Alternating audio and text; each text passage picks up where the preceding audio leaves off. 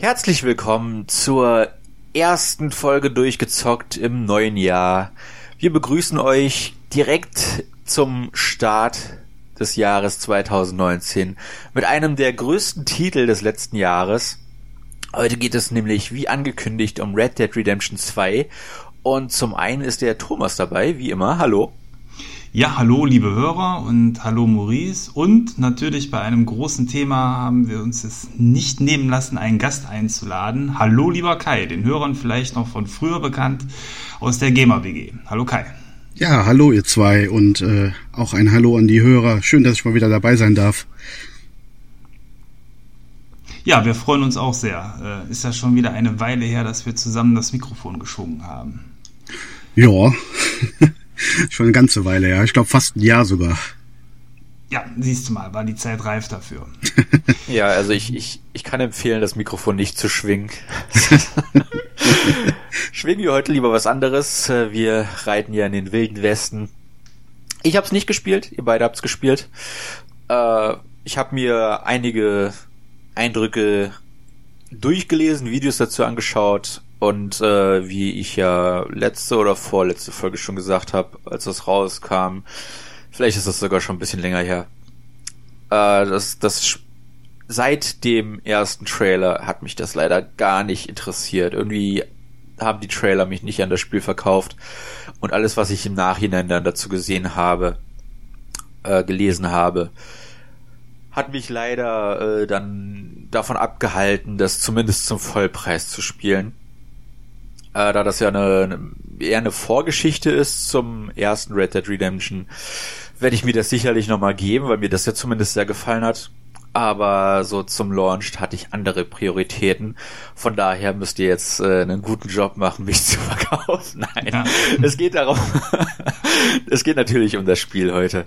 Ja. Und ich bin sehr gespannt, was ihr dazu zu sagen habt. Aber ich glaube, das ist schon ein guter Punkt. Ich meine, du warst ja insbesondere früher auch ähm, quasi mit der größte Rockstar-Fan und Verfechter und ähm, lässt den Teil jetzt erstmal zum Start auch liegen. Bei mir war es eher umgekehrt. Ich konnte mit den alten Spielen GTA 3, San Andreas, mit äh, Vice City, ähm, GTA 4 eher wenig anfangen. Ähm, hab da reingeschaut, hab die auch angespielt. Der Funke ist aber nicht so ganz übergesprungen und ähm, seit GTA 5 und jetzt aber auch Red Dead Redemption bin ich so voll dabei.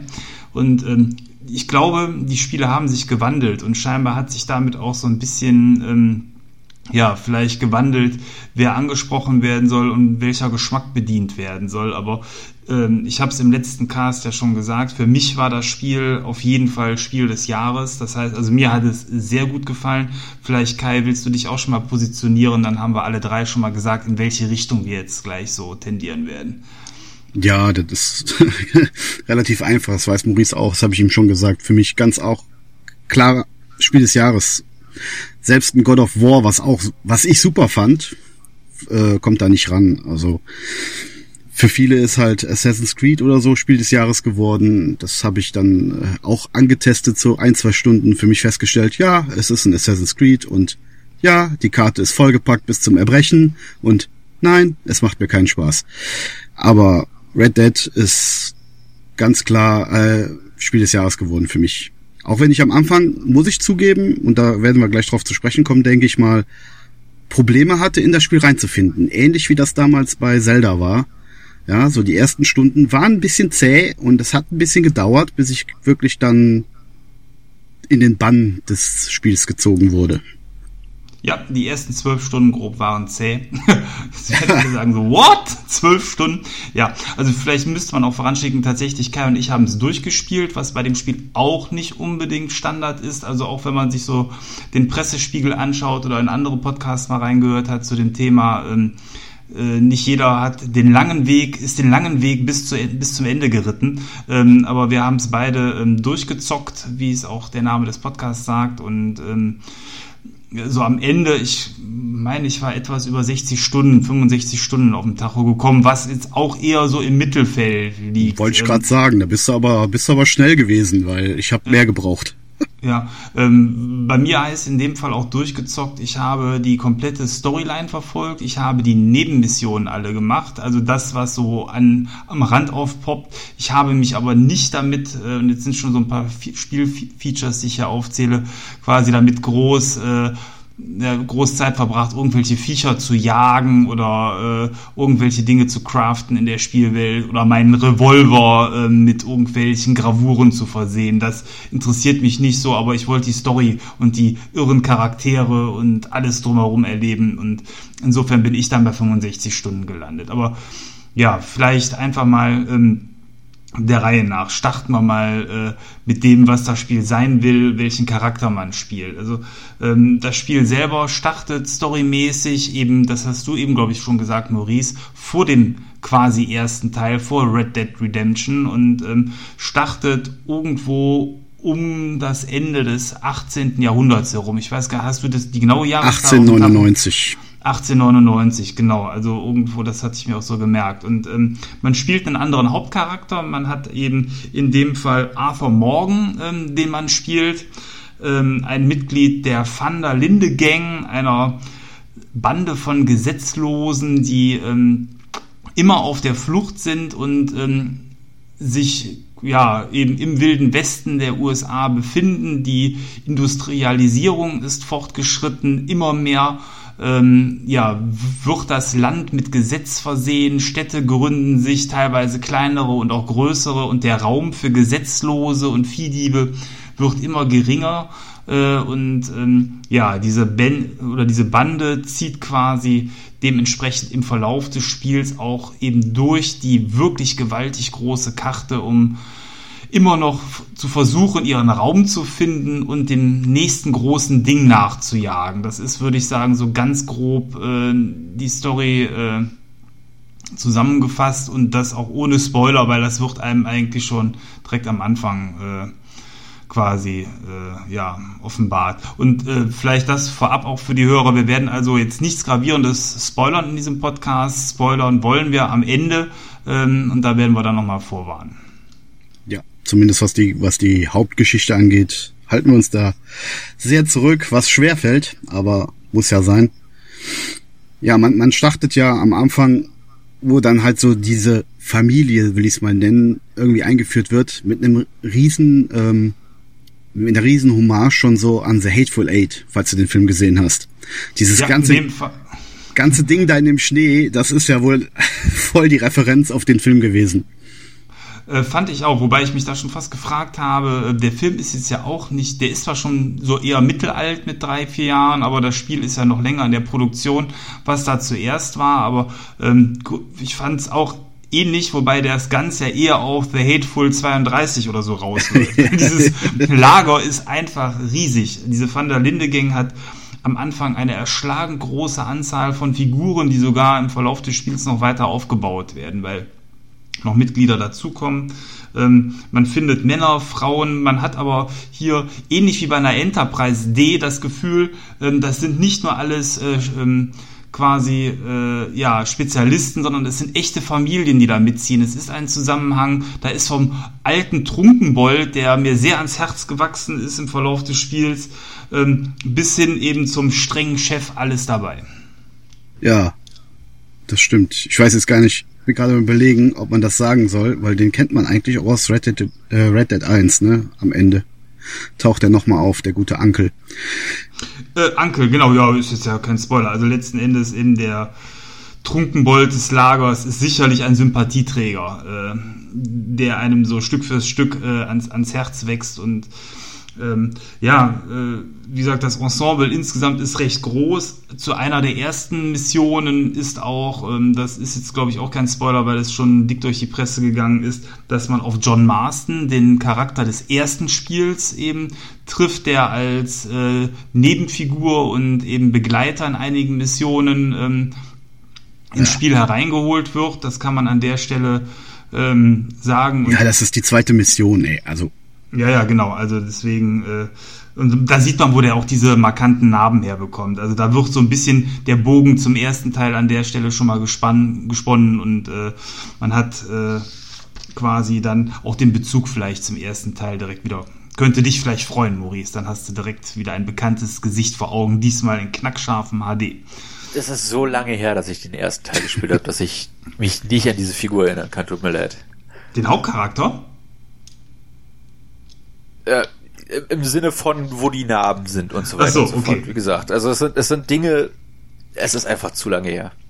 Ja, das Also ich hab's, ich hab's nie zu einem zweiten Durchlauf, Durchlauf geschafft. es ist die zweite Mission, da taucht er halt auf. Also der bleibt auch den Rest des Spiels über im, immer präsent. Also man hat immer mal zwischendurch Momente mit ihm. Ja, mal mehr, mal weniger. Und ähm, dann an der Stelle vielleicht einfach nochmal den Tipp auch für alle Hörer. Der erste Teil ist in die Rückwärtskompatibilität der Xbox One aufgenommen worden, auf der X sogar in 4K. Ja. Ich habe da auch nochmal reingeschaut, es lohnt sich. Also das Spiel war noch nie so geschmeidig wie auf der aktuellen Konsolengeneration und äh, insbesondere ähm, auf der X sieht es auch nochmal richtig geil aus, ähm, aber auch ohne dem. Ähm, die Texturen sind da auch äh, insgesamt was hochgefahren worden. Also Maurice, äh, es lohnt sich da, wenn du grundsätzlich vielleicht ein wenig Lust auf Brief verspürst, äh, einfach die alte Scheibe nochmal einzulegen und dir den Titel nochmal auf der Xbox One anzuschauen. Ich weiß nicht, ob sich das so lohnt, vor allem wenn halt die Gerüchteküche munkelt, dass ein Remake von dem Teil kommt. Und wenn das auf der Engine läuft, weil das, das kann man ja, glaube ich, vorwegnehmen, das sieht atemberaubend aus, das Spiel. Äh, weiß ich nicht, ob ich dann da nochmal das alte 360-Spiel einlegen will. Ja, die Wahrscheinlichkeit ist hoch, ne? Dass das kommt. Warte. Ähm, okay, das natürlich auf eigene Gefahr, aber ähm, wenn man dafür, weiß ich nicht, entweder gratis oder zuletzt in den Sales für 6, 7 Euro war es ja zu haben, nochmal reinschauen wollte, ist das zumindest eine Gelegenheit. Ich sag mal, schöner sah es noch nie aus. Ich hatte das auf der auf der PS3 und ich habe mir extra im Vorfeld von Red Dead äh, 2 nochmal die Scheibe bei Rebuy für 4 Euro oder sowas bestellt, um es in die Wand zu schmeißen. Also, das ist nicht das Problem. Ja, also dann hast du es ja auch gesehen. Ich finde es wirklich gut gelungen. Ja. Aber das nur am Rande. Ähm, ja, ähm, wie gesagt, man hat diese wirklich tolle große Gang, wo auch ganz viele Charaktere drin sind, die, finde ich, über den Verlauf des Spiels an Tiefe gewinnen. Oh ja. Teils durch ähm, Missionen, die man ähm, zusammen bestreitet, teils aber auch einfach nur, und das ist dann so ein bisschen ähm, auch die Bringschuld des Spielers, man muss sich im Lager, was man immer wieder besuchen kann, auch mit den anderen Charakteren beschäftigen. Das heißt, ähm, man kann mit denen Karten spielen, man kann mit den Messerstechereien am Tisch machen, äh, wo man so die Finger auf den Tisch legt oder die Hand und dann so zwischen den Fingern, ich weiß Ja, nicht. Five-Finger-Filet. ja, genau. Ähm, quasi ähm, dann versucht sich nicht in die Finger reinzupicken und ähm, letzten Endes man unterhält sich mit ganz vielen Figuren. Da sind so verrückte Sachen bei. Das sind auch alles Dinge vom Anfang des Spiels, deswegen keine gewaltigen Spoiler. Man geht mal auf eine Sauftour. Man hilft ähm, einer Frau mit Frauenrechtlerinnen ähm, irgendwie äh, in die Stadt zu fahren und äh, für die Rechte, das Wahlrecht der Frauen ähm, an der Stelle mit zu demonstrieren und so Sachen. Da wachsen einem die Charaktere schon ans Herz und äh, ja, eben insbesondere der, der Chef der Bande, der Dutch van der Linde, eben dieser Uncle, aber auch ähm, Lenny, Summers, genau. Äh, genau, oder der Reverend Swanson, auch so ein Trunkenbold, äh, sind Leute, die mir im Verlauf des Spiels ans Herz gewachsen sind. Andere wie ähm, der, ich sag mal, Geldhai des Lagers, ähm, Strauß. sind eher äh, genau Strauß äh, ist ein Österreicher sind eher ambivalente Figuren äh, was aber auch für die anderen gilt aber der insbesondere wo auch teilweise Sympathien schon mal wechseln können während des Spiels äh, einfach weil die dann auch ihre Macken haben und mal netter und freundlicher zu einem sind aber es ist einfach toll. Also dieses Gefühl, eine Crew um mich, zu rum, um mich herum zu haben, hatte ich in der Form schon lange nicht mehr. Wahrscheinlich so Spiele wie Wing Commander und die sind ja deutlich schwächer äh, eigentlich in dem, was sie da gemacht haben, haben einem dieses Gefühl vermittelt, in einem Pulk zu sein, der einfach durch die Gegend zieht und das Spiel mit einem zusammen bestreitet. Da kommst du auch schon in, in diese äh, Detailverliebtheit von dem Spiel rein, würde ich sagen, weil ähm, wie das alles gemacht ist, wodurch du ja auch die Bindung zu den Charakteren aufbaust, das ist so detailliert alles gemacht. Du kannst jeden ansprechen, du kannst jeden grüßen, du kannst ihn verärgern und die Dialoge, die dann darauf folgen, die sind immer unterschiedlich. Das ist eigentlich egal, wie oft du den ansprichst, da wiederholt sich nichts, ja? Oder auch wenn du einfach nur durchs Lager gehst. Die grüßen dich, ja. Da wird, da wird morgen gesagt, dann quatscht dich irgendeiner an, weil er, weil er irgendwie ein Problem hat oder auch nicht. Einfach nur ein belangloses Gespräch und es ist nie gleich. Ich habe nicht eine einzige Wiederholung irgendwie da gehabt. Das ist Wahnsinn, was die sich da in Aufwand betrieben haben. Das stimmt allerdings, das ist mir noch gar nicht aufgefallen, aber du hast recht. In anderen Spielen sagt ja jeder dritte Charakter immer das Gleiche. Äh, und man hat dann diese Wiederholungsphrasen, das hat man da gar nicht. Beziehungsweise wo ist Gavin? Ja, okay. Eine wenige, der wenigen Ausnahmen, aber der hat ja auch nichts mit der Gang zu tun. Nee, äh, Entschuldigung, also alle, die es noch nicht gespielt haben, da gibt es so einen Running Gag in dem Spiel. Da ist so ein Typ, der sucht Gavin und der nervt. der, der taucht überall, überall wieder auf, ja. Der, irgendwie in jeder Stadt. Gavin? Ja. Und so ein Engländer, ja. also mit richtig schönem britischen Akzent, ja. ja. Ach so, ja, vielleicht eine der größten Negativsachen bei aller Freude. Das Spiel ist natürlich wieder komplett in äh, Englisch. Es gibt nur Deutsch deutsche Untertitel. Mal wieder ist es so, dass einem das Spiel, während man es spielt, beim Reiten und so die Hucke zulabert und man, äh, wenn man es mitverfolgen will, immer nur unten am Lesen ist und die Grafik und Landschaft nicht wirklich vernünftig genießen kann, weil die natürlich auch kein vernünftiges Englisch sprechen, sondern wow, wow, wow, wow. Äh, einen derben Western-Slang haben. Beim Hauptcharakter gewöhnt man sich dran, ähm, bei anderen Figuren teilweise dann auch mit ein bisschen Einspielzeit, ähm, aber so insgesamt Mensch, warum machen die das Spiel nicht auf Deutsch optional? Dann können alle, die es auf Englisch spielen wollen, ja. auf Englisch spielen. Alle anderen können, wie man auch den Witcher auf Deutsch genießt, äh, den Witcher auf Deutsch spielen. Den Witcher spielt auch keiner im polnischen Original, nur weil äh, man da das bessere Flair hat. Doch, kenne ich sogar jemanden, der das tut, aber egal. Wenige, okay. aber da bist du auch wieder bei dem Aufwand, der betrieben wurde. Guck dir nur die, die Dialogszenen an, wenn du zu Pferd unterwegs bist oder generell. Die haben alles mehrfach aufgenommen, weil du ja immer unterschiedlichen Abstand zu den Charakteren hast. Bist du nah dran, redet er normal oder reden sie normal. Bist du weiter weg, wird sich angebrüllt. Ja, und das alles das dynamisch. Das geht so ineinander über. Ich weiß nicht, wie viel Aufnahmen die gemacht haben für jeden Satz. Aber es ist der Wahnsinn. Und das dann alles nochmal auf Deutsch zu machen. Ja, war ein bisschen Arbeit, das glaube ich auch. Ja, ich denke, also die Dialoge, die, da ist so viel Liebe und Aufwand reingeflossen. Ich glaube, das wird mit einer der teuersten Posten gewesen sein. Hm. Jetzt haben wir äh, schon, ich sag mal, die quasi eines der Kernfeatures angesprochen, eben dieses Lager, was man übrigens nicht befürchten muss, was ich befürchtet hatte, weil man das im Vorfeld so ein bisschen angedeutet hatte. Das ist jetzt hier kein verkapptes Strategieelement oder irgendwas, wo man sein Lager äh, gezielt aufrüsten müsste oder ähnliches. Du kannst quasi das Lager unterstützen mit Geschenken. Du hast auch kleine Boni davon. Letzten Endes ist es aber irrelevant und eher für einen selber, für das gute Gefühl, sich an dieser Gemeinschaft beteiligt zu haben. Ich habe da auch immer gerne gespendet, obwohl da eigentlich kein, keine wirkliche ähm, ja, Boni. Du hast äh, nichts davon, nö. Ja, genau. Also man macht es eigentlich tatsächlich für die Gemeinschaft und das äh, finde ich irre, dass so Gefühle quasi ja. da vermittelt werden. Ich habe das auch ähm, immer gemacht. Das einzige, der einzige Vorteil, den du hast, ist, wenn du mehr wie 20 Dollar, glaube ich, reintust, dann kriegst du auf dein Karma-Konto Pluspunkte. Ja, ähm, genau. Also es gibt in dem Spiel ein Karma-System, was äh, bis auf die Tatsache, dass es mir ein Achievement am Ende eingebracht hat, äh, eigentlich auch ähm, das würde ich eher als überflüssiges Feature ähm, sehen, beziehungsweise es hat mir vermittelt, wo ich stehe in der Welt, aber es ja. ist irgendwie. Es hat ähm, aber Einfluss aufs Ende, muss man sagen. Okay, das kann sein, das weiß ich jetzt nicht. Also ja. ich, ich weiß nicht, welchen Weg du bestritten hast. Ich bin war der der Ritter auf dem weißen Pferd. ja, war ich, war ich auch. quasi der der White Cowboy. Äh, aber auch erst hinterher. Am Anfang war es mir noch relativ egal, aber gegen Schluss, also gegen Ende hin, habe ich ja dann doch mehr auf, auf das Gute gesetzt in Arthur und ja, dann war ich nachher auch wirklich der weiße Ritter. Ja, da waren letzten Endes in der Spielwelt sind ganz viele Bettler, die irgendwo stehen, die einen schon mal anschnorren, die haben von mir was bekommen, weil Geld relativ schnell auch keine große Rolle mehr spielt.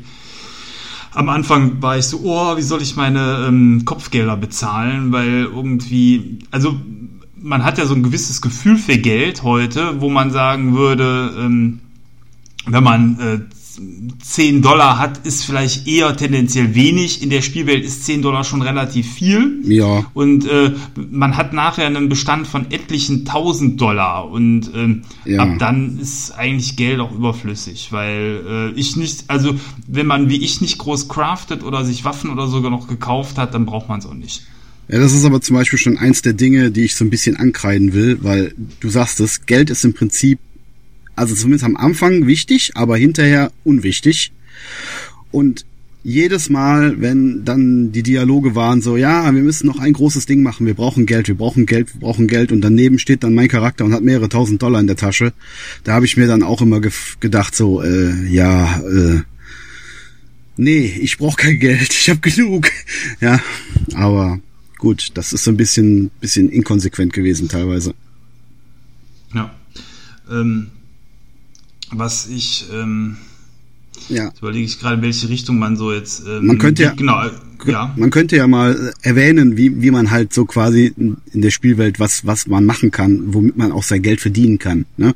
Zugüberfälle, Kutschenüberfall, ähm, Kopfgeld eintreiben. Also die Geschichten, die man auch zum Teil schon aus dem ersten Spiel kennt, kann man da auch wieder machen. Natürlich ein bisschen ausgefeilter.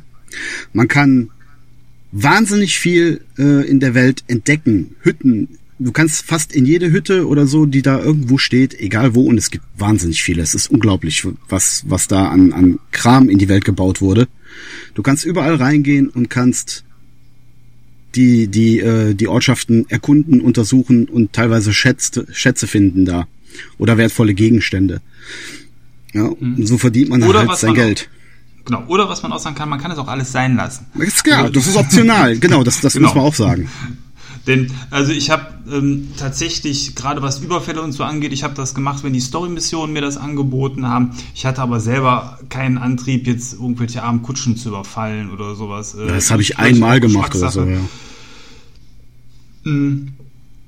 Was mir aber sehr ans Herz gewachsen ist, und das ist auch eins der Kernfeatures für mich des Spiels, das war mein Pferd. Ja. Also man hat, äh, man kriegt, wenn man will, am Anfang des Spiels die Möglichkeit, sein Pferd in so einem Stall gegen ein anderes zu tauschen. Das war auch am Anfang dann budgetbedingt nicht das beste Pferd. Man konnte dem Pferd aber einen Namen geben und äh, das Pferd hat mich dann auch ganz treu das ganze Spiel über begleitet. Ähm, ich habe es nicht mehr gewechselt. Es ist mir aber auch nicht weggeschossen worden oder gestorben. Das habe ich. Dir ist kein Pferd gestorben? So. Was? Nein. okay. Ich hatte aber auch so ein dickes Bauernpferd. Keine so. Ahnung. Das hat alles an. Das war eher langsam, aber das war so ein richtig großes. Ja. Das war auch irgendwie so, gefühlt so fünfmal so groß wie das von allen anderen. Äh, wenn die neben einem reiten, konnte ich da mal runtergucken. Aber das war cool. Mein Xera Ahn äh, war mein Lieblingspferd und auch mein einziges. so, jetzt muss ich dazu sagen, ähm, ja, am Anfang hat man halt so 0815 Pferd und wenn man den Stall dann äh, freigeschaltet hat, quasi im, im Spielfortschritt, dann kann man da sein bis zu drei, nee, bis zu vier ne, Pferde unterstellen, wobei man eins ja eigentlich immer dabei hat. Ich hatte nur eins, genau. Und ein zweites habe ich mal irgendwann gefangen, weil eine Mission mich mal irgendwo rausgekehrt hat, bevor ich mein Pferd überall in der Spielwelt herbeirufen konnte. Das ist nämlich so ein Feature, was man freischalten muss. Äh, ja. ja. Und ähm, die Leute, die halt irgendwie die Premium oder Ultimate Edition von dem Spiel haben, die hatten dann schon ein, ein renntaugliches Pferd im Stall, so wie ich auch. Und dann habe ich halt gewechselt und, und habe dann das Pferd benutzt. Muss aber sagen, dass ich das nicht lange benutzt habe, weil das war irgendwie, das war zwar okay, aber es war auch nicht irgendwie das Gelbe vom Ei, sondern ich habe mir dann nachher irgendwann habe ich durch Zufall ein Video auf YouTube gesehen, wo man einen weißen Araber findet, oben da in den Grizzlies im Schnee. Mhm. Und dann bin ich halt dahin und habe mir das Pferd gefangen, was recht aufwendig war. Also ich äh, weiß nicht warum, aber ich habe da echt lange für gebraucht. Ich habe mehrere Anläufe gebraucht, um das Vieh zu zähmen. Und das war halt eine Stute, eine weiße Araberstute und äh, ich habe sie dann Elsa genannt, weil sie halt aus dem Schnee kam. Und die habe ich wirklich fast bis zum Schluss durchgeritten, äh, bevor ich dann nochmal das Pferd gewechselt habe, weil sich dann eine Gelegenheit geboten hatte. Aber im Prinzip war das das Pferd, was mir am meisten ans Herz gewachsen ist und mit dem ich die meiste Zeit verbracht habe. Sie war klein, ja, aber schnell und wendig. Und ja, ich äh, habe sie sozusagen geliebt. Meine kleine Stute. Ja. Good girl, good girl. Ja, ja, genau. Also man hat auch den Eindruck, äh, der Hauptcharakter hat die beste Beziehung in dem Spiel eigentlich zu seinem Pferd. Äh, mal abgesehen von einer Frau, die er liebt, äh, was so ein Storystrang ist, aber ja. Er war auf jeden Fall eher Pferdefreund als Menschenfreund. ähm, Ja. Ja, wobei das Reiten selber, muss ich sagen, mir im Vergleich gerade zu einem GTA weniger Spaß gemacht hat. Ähm, also ich fand in GTA das Fahren mit Autos immer einfach cooler. Das ist der Sache wahrscheinlich einfach geschuldet, weil ein Pferd halt was anderes ist als ein Auto. Kein großes Geheimnis. Aber ähm, so vom reinen Gaming-Aspekt her finde ich die Autos cooler als die Pferde. Insbesondere hat mich eben dann doch genervt, ähm, bis ich dieses Feature mit dem Pferd herbeirufen hatte, dass man äh, gegebenenfalls eben dann auch ohne Pferd dasteht. Und die Ritte sind auch teilweise episch lang. Also wenn man mal von einer Mission zur nächsten reitet oder in einer Mission zu einem bestimmten Punkt, da können auch schon mal, ich glaube, fünf Minuten teilweise vergehen oder auch vielleicht sogar schon mal länger, wenn man so halb über die Karte reitet, bis man dann am richtigen Punkt ist. Ja, das ist richtig. Und das, das ähm, Schnellrei das Schnellreisesystem, oder es gibt zwei verschiedene, die sind halt eher spärlich, aber ich muss auch ganz ehrlich sagen, ich hatte nicht das Problem mit der Reiterei. Gerade am Anfang dauert es zwar länger, hinterher werden Sachen auch gekürzt. Ja, also zumindest in dem Inhalt der Mission, wenn es dann heißt, ja, wir müssen da und dahin reiten, dann wird da auch schon mal gerne ein kleiner Cut gesetzt. Aber ähm, das hat mir jetzt nicht so viel ausgemacht. Die Reiterei fand ich eigentlich immer gut. Vor allen Dingen, weil du halt in der Welt so viel Scheiße immer zwischendurch hast. Du reitest doch keine fünf Minuten durch, ohne dass irgendwas passiert. Das gibt es nicht.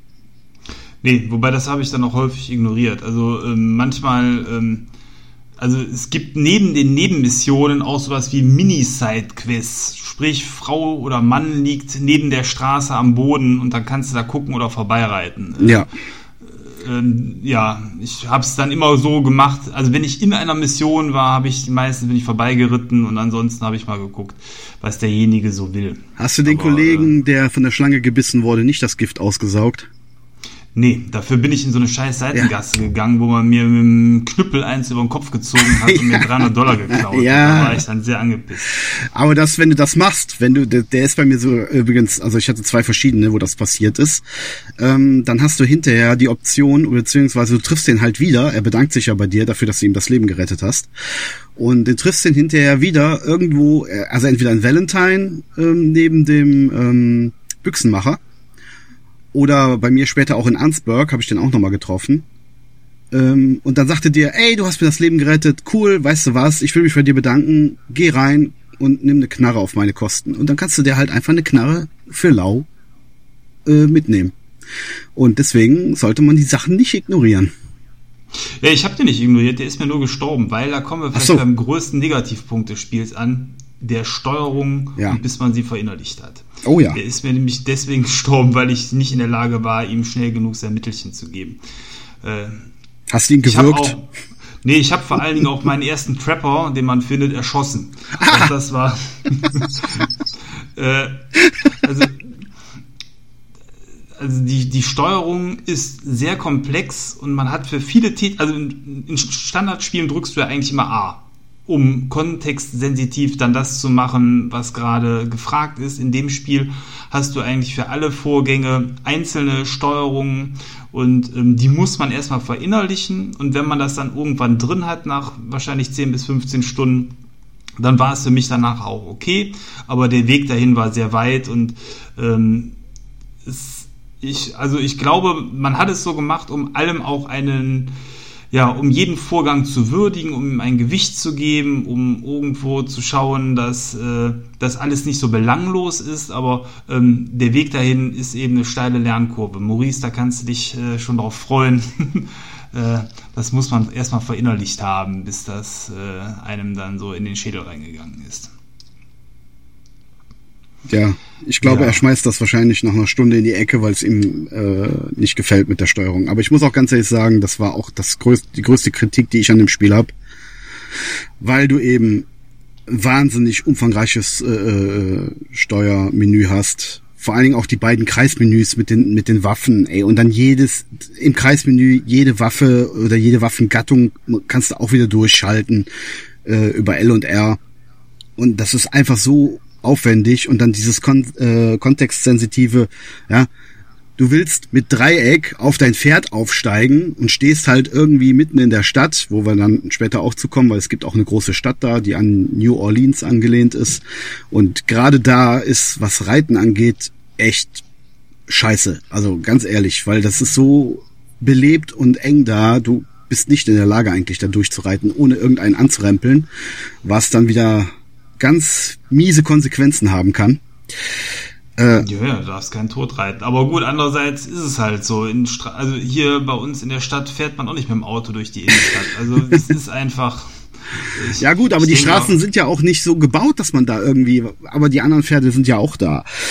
Aber ich meine jetzt zum Beispiel, du willst auf das Pferd aufsteigen, ja, oder halt schnell auf dein Pferd drauf und dann anstatt, dass der auf das Pferd aufsteigt, springt der den nächstbesten Passanten an und wirkt ihn. Ja, weil das ja, auch. Aber nicht, wenn man Y drückt. Doch. Oder halt Dreieck auf der Playstation. Doch, tut er. Das war mehr wie einmal ein Problem für mich. Weil dann, dann hast du natürlich direkt die Cops am Hals und äh, kannst dann erstmal gucken, dass du da aus der Stadt rauskommst, ohne alles niederzumähen. Aber ja. Ja. Das sind, sind so Sachen, immer mal speichern sind. macht sowieso Sinn bei dem Spiel. Oh ja. Ich natürlich ein Autosave-System. Ich habe aber auch gerne und häufig äh, selbst gespeichert an immer markanten Punkten, damit man gegebenenfalls äh, ja. äh, nicht zu viel wieder äh, neu spielen muss. Weil ähm, Sterben bestraft einen immer damit, dass man Geld abgezogen bekommt und so weiter. Da hatte ich keine Lust drauf. Da muss ich auch Zumindest einen Bug ansprechen, was das Speichersystem angeht, zumindest in den ersten Versionen. Auf der PlayStation 4 war es zumindest so. Bei meinem Sohn, der hat es auch gespielt. Und äh, ich weiß nicht, was er gemacht hat. Jedenfalls war irgendwann, er hat nur einen Spielstand gehabt war es dann so, dass er das Spiel wieder starten wollte und hatte dann ein, eine endlos Ladeschleife. Also das Spiel hat nicht mehr geladen. Du weißt, der Ladescreen ist ja immer dieses mit den Schwarz-Weiß-Bildern, die dann so ein- und ausfaden. Und jo. das hat der also 10 Minuten, 20 Minuten laufen lassen. Das Spielstand wurde nicht mehr geladen. Es war sein Spielstand sowie auch der Autosave waren beide korrumpiert. Wenn ich die gelöscht habe, lief das Spiel wieder waren diese Spielstände im Ordner Feierabend. Spiel hat nicht mehr geladen. Wurde dann mit dem zweiten Patch behoben, dann ging es wieder. Ja, so ist das immer. Wobei das Spiel an sich schon überraschend ähm, fehlerfrei ist für, für einen Start von so einem großen Titel. Da hat man schon anderes gesehen. An oh ja. Stelle. Insbesondere auch große Titel wie der Witcher sind deutlich schlechter gestartet. Ich habe Videos Aber, gesehen, wo Leute Bugs gefunden haben, wo ich gedacht habe, alter Schwede, das kann nicht sein, wo sich die Leute wie Kreisel rotierend auf dem, auf dem Boden gedreht haben im Lager und all solche Geschichten. Das hat bei mir alles nicht stattgefunden. Aber ich hatte auch ein, zwei Bugs. Und einen davon, der hat eine schöne Anekdote, Anekdote Anekdote, die ich gerne erzählen würde. Ja, dann. Und zwar, ähm, ich weiß nicht, ob du das auch gefunden hast. Ich bin mal irgendwann durch die Gegend geritten und dann habe ich eine Hütte gefunden. Da saß so ein etwas, ja, gut beleibter Typ vorne auf der Veranda. Und äh, den wollte ich dann ansprechen, weil ich gedacht habe, so ja, wer sitzt da, willst bestimmt mal an, anquatschen. Habe ich gemacht, der hat nicht reagiert. In keinster Weise. Er hat, er hat absolut nicht reagiert. Dann bin ich halt hochgegangen auf die Veranda, so neben ihn, und er hat sich nicht gerührt. Und ja, wie man dann halt so ist, ne, man denkt dann, ja, dann gucken wir mal, was er macht, wenn ich ihn erschieße. Dann habe ich den erschossen. Womit ich dann nicht gerechnet habe, weil ich du kannst ja jeden Charakter auch looten, ja, also durchsuchen und Kram raus äh, abnehmen. Womit ich dann nicht gerechnet habe, ist, als ich den dann gerade looten wollte, dass neben mir oder hinter mir vielmehr die Tür auffliegt und kreischend eine Frau rausgestürmt kommt und mir ein Messer in den Hals rammt. Tot. Oh. So. Das war meine Erfahrung, wie ich dahin gekommen bin. Wie ich rausgefunden habe, war das ein Bug. Weil ich bin danach nochmal dahin geritten, an die gleiche Hütte. Und dann steht der Typ auf und sagt, hey, Fremder, ha, alles klar, so, hey, nett. Und dann kommt auch seine Frau raus und sagt, hey, guck mal, wen wir da haben, ist der nicht toll? Und äh, ja, komm, wir laden dich zum Essen ein. Die schmusen dann auch so ein bisschen da irgendwie auf der Veranda rum. Du merkst schon, ähm, irgendwas ist da nicht ganz koscher. Und laden dich zum Essen ein. So sollte die Mission eigentlich ablaufen. War bei mir aber halt beim ersten Mal nicht so, weil eben irgendwie das Buggy war was dann zu dieser kuriosen Situation geführt hat, wo ich, wo ich da abgestochen wurde. Ich fand das super lustig und das war eine ziemlich coole Erfahrung irgendwie, weil damit habe ich, hab ich nicht gerechnet, dass die Alte da kreichend rauskommt und mich absticht. Ja, war, war ganz witzig. Äh, weiter läuft die Mission übrigens, dass man dann zum Essen eingeladen wird und dann das Pärchen da anscheinend ja, also sie, sie machen so den Anschein, als suchten sie jemanden halt für für irgendwelche Spielchen, ne? sprich Sex oder sonst irgendwas, weil die sich da sehr, sehr nah sind, aber die im Endeffekt füllen sie dich nur ab und äh, rauben dich aus. ja, ist das schön. aber es war trotzdem lustig, wie das beim ersten Mal da bei mir abgelaufen ist. Jetzt haben wir schon so ein paar Features benannt. Äh, Maurice, du hast gesagt, du hast dir das im Vorfeld mal so ein bisschen angeschaut, äh, hast einige Dinge auch sehr kritisch gesehen. Ähm, mich würde mal interessieren, was hast du jetzt an der Stelle eigentlich da kritisch gesehen, beziehungsweise welche Features sind das, beziehungsweise aber auch welche Features interessieren dich einfach? Ähm, wo ist da so deine Meinung zu dem Ganzen? Ja, du sagst kritisch. Es ist einfach, dass mir das nicht zusagt, was das Spiel macht. Also zum einen ist es sehr langsam, behäbig, so wie ich das mitverfolgt habe. Oh, äh, ja. Die Steuerung habt ihr jetzt schon angesprochen, da brauchen wir jetzt nicht äh, das noch weiter breit treten. Und es ist halt alles so so, so Survival-mäßig aufgezogen. Ich weiß jetzt nicht, wie sehr diese Systeme miteinander interagieren, wie wichtig es ist, regelmäßig zu essen und so weiter und so fort. Äh, relativ äh, unwichtig. Was für eine Regelmäßigkeit das auftaucht. Ja, also es ist alles vorhanden, was du gerade genannt hast, ja. Ähm, du, also insbesondere mein Pferd habe ich häufig gefüttert und mal gestriegelt, aber es war so, also äh, für mich war es gefühlt in einem natürlichen Fluss. Das heißt, also es war jetzt nicht so nervig, dass du sagst, andauernd muss ich den Futtern, Futter geben oder wenn ich es mal nicht fütter, dann verliert das direkt Lebensenergie, sondern das äh, fügt sich da so ein und ich persönlich habe auch immer mal was gegessen, aber eigentlich immer nur dann, wenn ich äh, Lebensenergie re regenerieren wollte. Das war quasi ein Pendant zum Heiltrank und ähm, hat sich da harmonisch eingeführt. Also ein Survival-Game, also zumindest so wie ich es gespielt habe, war es nee. nicht. Wie war es bei dir, Kai? Nee, absolut nicht. Also ich, ich würde das auch eher, also Red Dead Redemption ist ein Action-Rollenspiel, würde ich sagen. Es, äh, ich meinte jetzt nicht, dass das ein Survival-Spiel geworden ist. Ich meinte die Ideen aus einem Survival-Spiel. Sprich, dass du essen musst, dass du, dass dir der Bart wächst. Die, die Idee klingt cool, aber ich finde das auf Dauer einfach zu nervig. Dass Oh ja, der Bart. Das ist nämlich so ein Thema, ähm, da gibt es teilweise ähm, Missionen, wo man einfach mal einen größeren Zeitraum hat, der verstreicht und wenn man dann mal nach drei Monaten wieder auf die Figur drauf schaut, hat er einen riesigen Bart und sieht aus wie der Almöhi, wo ich mir dann denke, boah, warum rasiert ihr den Bart denn nicht mal selber? Immer muss ich den rasieren, aber ähm, das ist so ein Feature, das ist sicherlich unnötig, macht aber auch Spaß, weil man es ähm, äh, einfach vor bestimmten Missionen machen kann. Zum Beispiel gibt es Missionen, wo die ähm, äh, die, die Liebschaft quasi eine Rolle spielt. Und das waren dann auch die Missionen, wo ich dann vorher immer noch mal baden gegangen bin und mich rasiert habe. Ja, ich, ich, also mein Asa hat bis auf den Schnurres kaum Bart gehabt, weil ich mag das nicht so gerne. Aber das mit dem Waschen ist übrigens auch gerade ein gutes Thema, weil wenn du das nicht machst, ist dir das aufgefallen? Also wenn du mal eine längere Zeit die Klamotten nicht wechselst, was du auch nicht machen musst, aber kannst halt, ja, ähm, Klamotten habe ich das ganze Spiel über nicht gewechselt. Ging das? Ja, ja. Also außer in den Missionen, wo Nö, man. Du kannst das, an deinem äh, Zelt kannst du die Klamotten wechseln und natürlich auch in jedem Shop kannst du dir ja Klamotten kaufen. Nö, ich hatte immer die Lederjacke vom Start. Nee, also das ist, aber wie gesagt, das, das, das sind sowieso alles Mechaniken, die die schon für den Online-Modus eingebaut haben. Also die ganze Frisur- und Bartgeschichte, Klamotten, die unterschiedlichen oder halt auch ähm, die Verzierungen der Waffe, das sind alles so Mechaniken, die die halt schon vorsorglich für den Online-Modus eingebaut haben. Die haben jetzt in dem Singleplayer keine große Relevanz. Sie sind aber halt da. wenn du Lust hast, kannst du deinen Charakter auch umziehen. Also meiner hat immer so ein, auch so eine Lederweste angehabt und so ein Ah, ja, so ein bisschen Outlaw-Outfit, keine Ahnung. Ich, Navajo-Outfit hieß das genau, aber ein bisschen, bisschen verändert mit der Lederweste. Aber wenn du ewig lang deine Klamotten nicht wechselst und dich nicht wächst, fängst du an zu stinken. Und dann wirst du auch von deinen anderen Kollegen im Lager gerne mal äh, gemieden, beziehungsweise wenn die dir dann zu nahe kommen, dann sagen sie, oh, Arthur, du stinkst.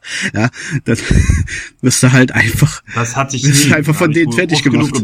Ja, ich habe auch gebadet, aber es war einmal der Fall, dass sie dann zu mir meinten so, hey, du stinkst, geh mal wieder dich waschen so. das fand ich gut. Äh, ja, dezenter Hinweis. Äh, okay. Ja, also das äh, ist ein schönes Feature, Maurice, äh, Maurice, was du da äh, angesprochen hast. Ja. ja, aber das sind Dinge, die brauche ich nicht. Ja, und du musst ja will nicht. ich nicht im Spielfluss haben. Wenn ich dann gucke, wie lange das dauert, bis ein Viech äh, äh, gelootet hat. Ja, das wie, wie lange lang, all, dauert alles lang. einfach dauert in dem Spiel. Ich, ich, da, da lobe ich mir Spider-Man, wo du, wo du einen Knopf drückst und dann bist du am anderen Ende der Stadt gefühlt. Also ich, ich habe einfach nicht die Zeit und Lust, mich träge durch eine, durch eine riesige Spielwelt heutzutage zu bewegen. Und alle Systeme, die ich gesehen habe, ich, ich kenne nicht das ganze Spiel. Ja, ich habe vielleicht eine halbe Stunde Gameplay-Material gesehen, plus die Trailer und ein paar Reviews gelesen. Und äh, wie gesagt, das sind alles Dinge, die für mich, also die meinen Geschmack überhaupt nicht treffen. Und du hast am Anfang ganz passend gesagt, äh, Rockstar-Spiele haben sich geändert. Das haben sie nämlich wirklich. Die sind nämlich von dem Arcadigen immer weiter zu diesem Pseudorealismus gegangen. Und das ist genau das, was mir nicht schmeckt. Weshalb ich einfach GTA 5 es nicht schaffe, nochmal durchzuspielen. Und auch auf Red Dead Redemption 2 jetzt so gar keine Lust habe, irgendwie. Das ist einfach nicht die Art von Spiel, die ich suche. Ja, dann ist es halt so, ne? Weil Ja. das ist schon langsam und behäbig, aber es ist auch so gewollt. Und das ist auch was, womit ich am Anfang meine Probleme hatte. Ich habe ja gesagt, ich habe auch Zeit gebraucht, um da reinzufinden. Das ging mir mit Zelda äh, Breath of the Wild am Anfang ähnlich. Da waren halt auch viele Dinge drin, die ich irgendwie ungewohnt fand und die mir nicht gefallen haben. Sei es eben das Waffenverbrauchen und oder äh, halt, dass halt auch sofort die komplette Spielwelt komplett offen ist und du quasi auch schon hingehen kannst, wo du willst, ob du jetzt diese Ausrüstung dafür hast oder nicht. Das waren alles so Dinge, die mich da auch gestört haben und so ist es bei, bei Red Dead auch gewesen. Ich habe gebraucht, um da reinzufinden, dass das eben träge ist, dass du im Lager nicht rennen kannst und dich nur sehr langsam und träge bewegen kannst, dass, wenn er irgendwo in einem Haus steht und was ausräumen will, der sich erstmal richtig positionieren muss, die Schublade aufmachen muss, das Zeug rausnehmen muss, die Schublade vielleicht auch wieder zumacht. Ja, das sind alles so Mechaniken, die ja heutzutage eher äh, falsch anmuten, sag ich mal. Aber das Spiel will das so. Und du musst dich darauf einlassen oder du lässt es. Ja, und deswegen habe ich es gelassen. Ich, ich, ich habe ja vorhin gesagt, das ist keine Kritik am Spiel. Es ist einfach, dass ich was anderes heutzutage von einem Spiel erwarte, als das, was Rockstar mir bietet. Und deswegen Ja. kann ich deren Spiele derzeit nicht mehr sehen. Und du hast jetzt schon den Online-Modus angesprochen, was da viele wieder für Mechaniken reinkommen, Ja, da Äh, will ich lieber Preise- nicht drüber reden. für Preise äh, verlangt werden, für, für Dinge. Also der ist eine Frechheit, sage ich ganz klar. Und ich werde, ich werde ihn auch boykottieren. Ich spiele ihn nicht. Das, das, du, Und das als siehst- größter GTA Online-Fan, ja. du, du siehst richtig, wie sie sich gewandelt haben mit dem, mit dem Erfolg von GTA 5 und das, und deren Richtung schmeckt mir derzeit einfach nicht. Ich schaue es mir definitiv irgendwann mal an. Es gibt genug Dinge, die ich gut finde und wenn das wirklich ein Remake gibt vom ersten Teil, den ich ja wirklich auch gerne gespielt habe, dann, dann gucke ich da auf jeden Fall mal rein. Aber jetzt zum Launch, wie das, wie das verpackt ist, ist mir das keine 60 oder 70 Euro wert, weil ich einfach weiß, da ist zu viel drinne, was mich wo ich schon die Krätze kriege, wenn ich drüber nachdenke. Der Und Witz ich ist, ich hab's schon für 45 gesehen sogar. Ja, es ist mir immer noch zu viel. Vor Weihnachten gab's das schon für 45. Da habe ich auch gedacht, so super, geil, geil, dass ich das Doppelte bezahlt habe. Ja, es, wie gesagt, das ist keine Kritik am Spiel. Das ist wirklich einfach nur mein, mein Spielgeschmack. Es, es hat sich, er hat sich ja gar nicht gewandelt im Endeffekt, weil ich liebe ja San Andreas immer noch. Aber der, der ich, ich liebe eher das schnelle Arcadige als das gemächlich realistische, sage ich mal. Was sich da für mich, sage ich mal, eben zum Positiven hingewandelt hat, ist, dass das Spiel auf jeden Fall auch durchspielbar geworden ist. Das ist eine Sache, die ich San Andreas noch teilweise, insbesondere aber den Vorgängerspielen angekreidet habe. Die waren einfach nervig schwer. Dieses, ich erinnere mich an Missionen in Vice City, wo man eben x-mal alles neu machen musste, weil es auch keine Save Points innerhalb der Missionen gab, wenn man mal irgendwie so einen Wagen angetitscht hat und dann alles im Chaos verlaufen ist.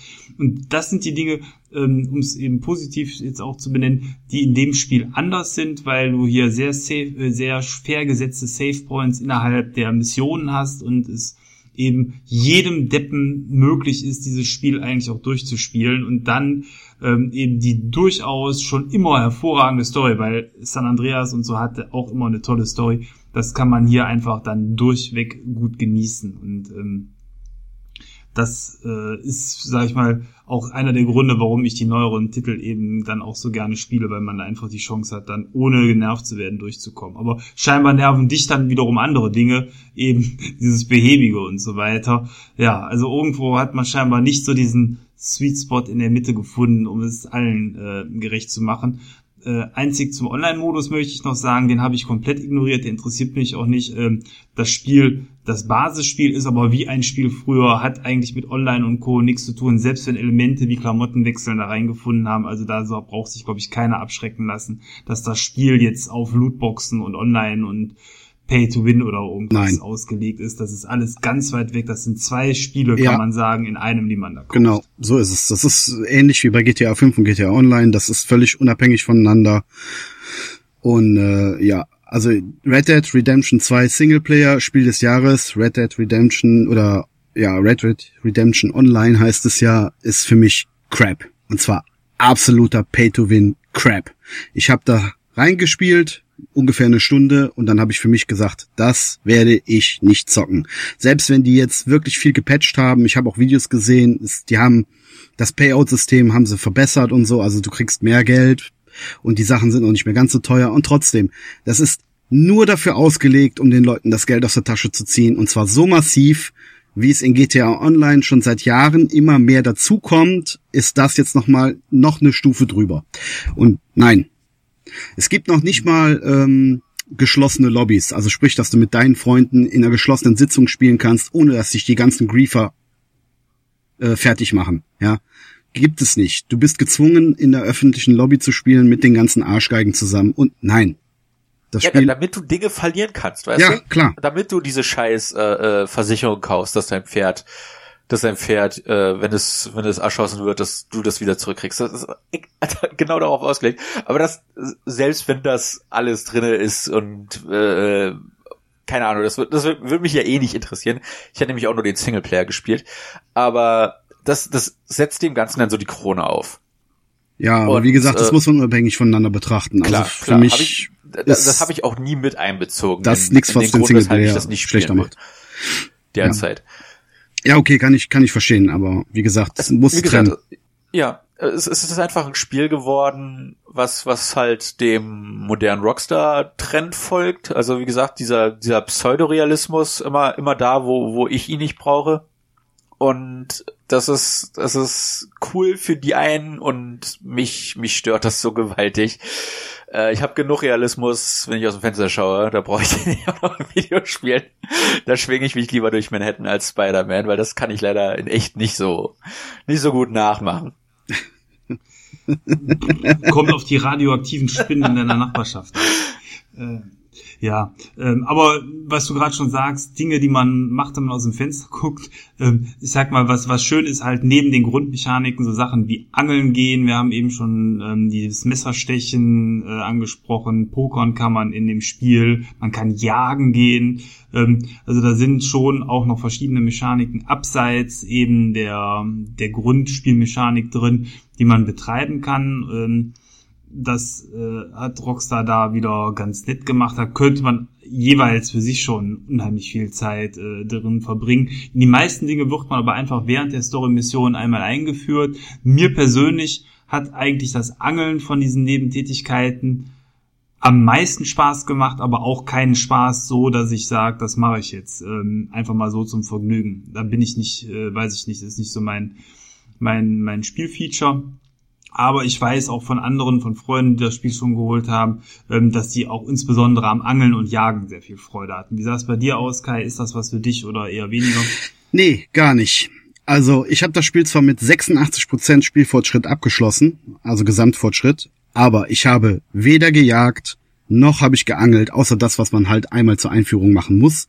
Ja, ähm, Klar, ich habe mal irgendein legendäres Tier erlegt, weil es mir gerade über den Weg gelaufen ist. Ja, irgendwie der der erste ist ja der Bär, den der erlegen muss. Das ist ja story äh, technisch so eingebaut.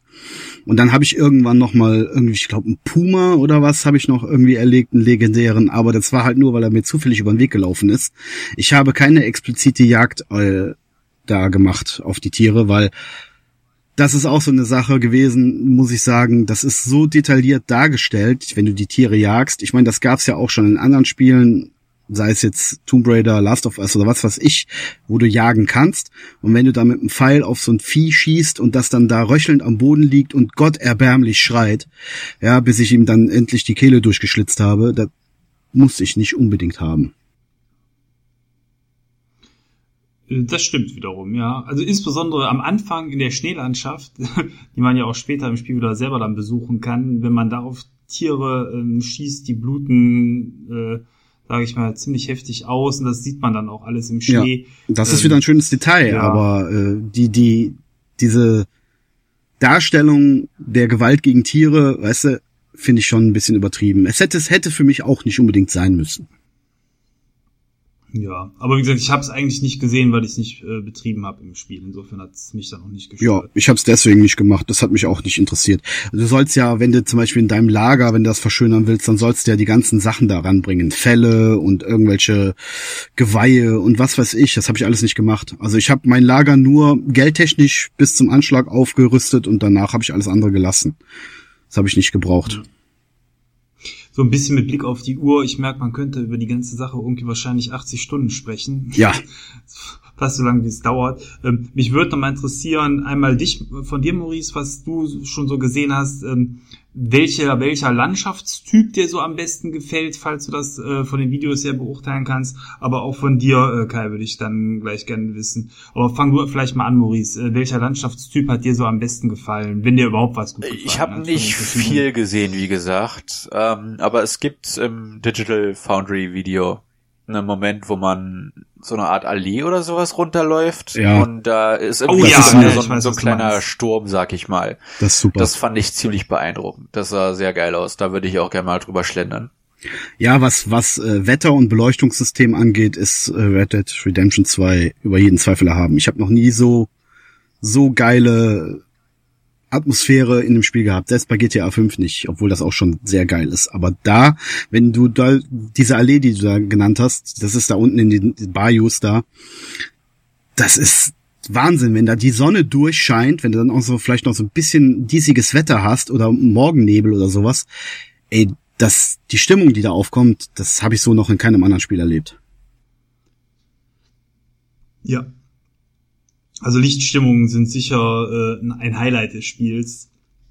Diese sogenannten God Rays werden ja auch gerne eingesetzt. Also es gibt ja sehr viele Landschaftstypen und ähm, ich tue mich auch echt schwer, da jetzt so einen Favoriten rauszusuchen. Was mir sehr gut gefallen hat, war aber man kommt ähm, im Verlauf von einer Nebenquest in ein Gebiet, wo äh, es sehr trostlos ist, wo angeblich Geister und Dämonen umgehen und ähm, das ist Nicht so eine Art angeblich. Sumpflandschaft ist so eine Art Sumpflandschaft und ähm, die hat mir vom, von der ganzen Stimmung her, das ist alles so trostlos und so dreckig und die Leute, die da rumlaufen, sind alle so eklig und haben äh, deutlich mehr Warzen und Pickel im Gesicht als alles andere. Das hat schon fast so ein bisschen Cthulhu-Flair gehabt und ähm, das ist äh, so eine Landschaft, die jetzt nicht unbedingt die schönste war, die ich aber am bemerkenswertesten mitfand, äh, weil man natürlich Prärie und alles auch schon im ersten Teil schon gesehen hat und äh, diese Sumpflandschaft hatte so eine ganz besondere Stimmung.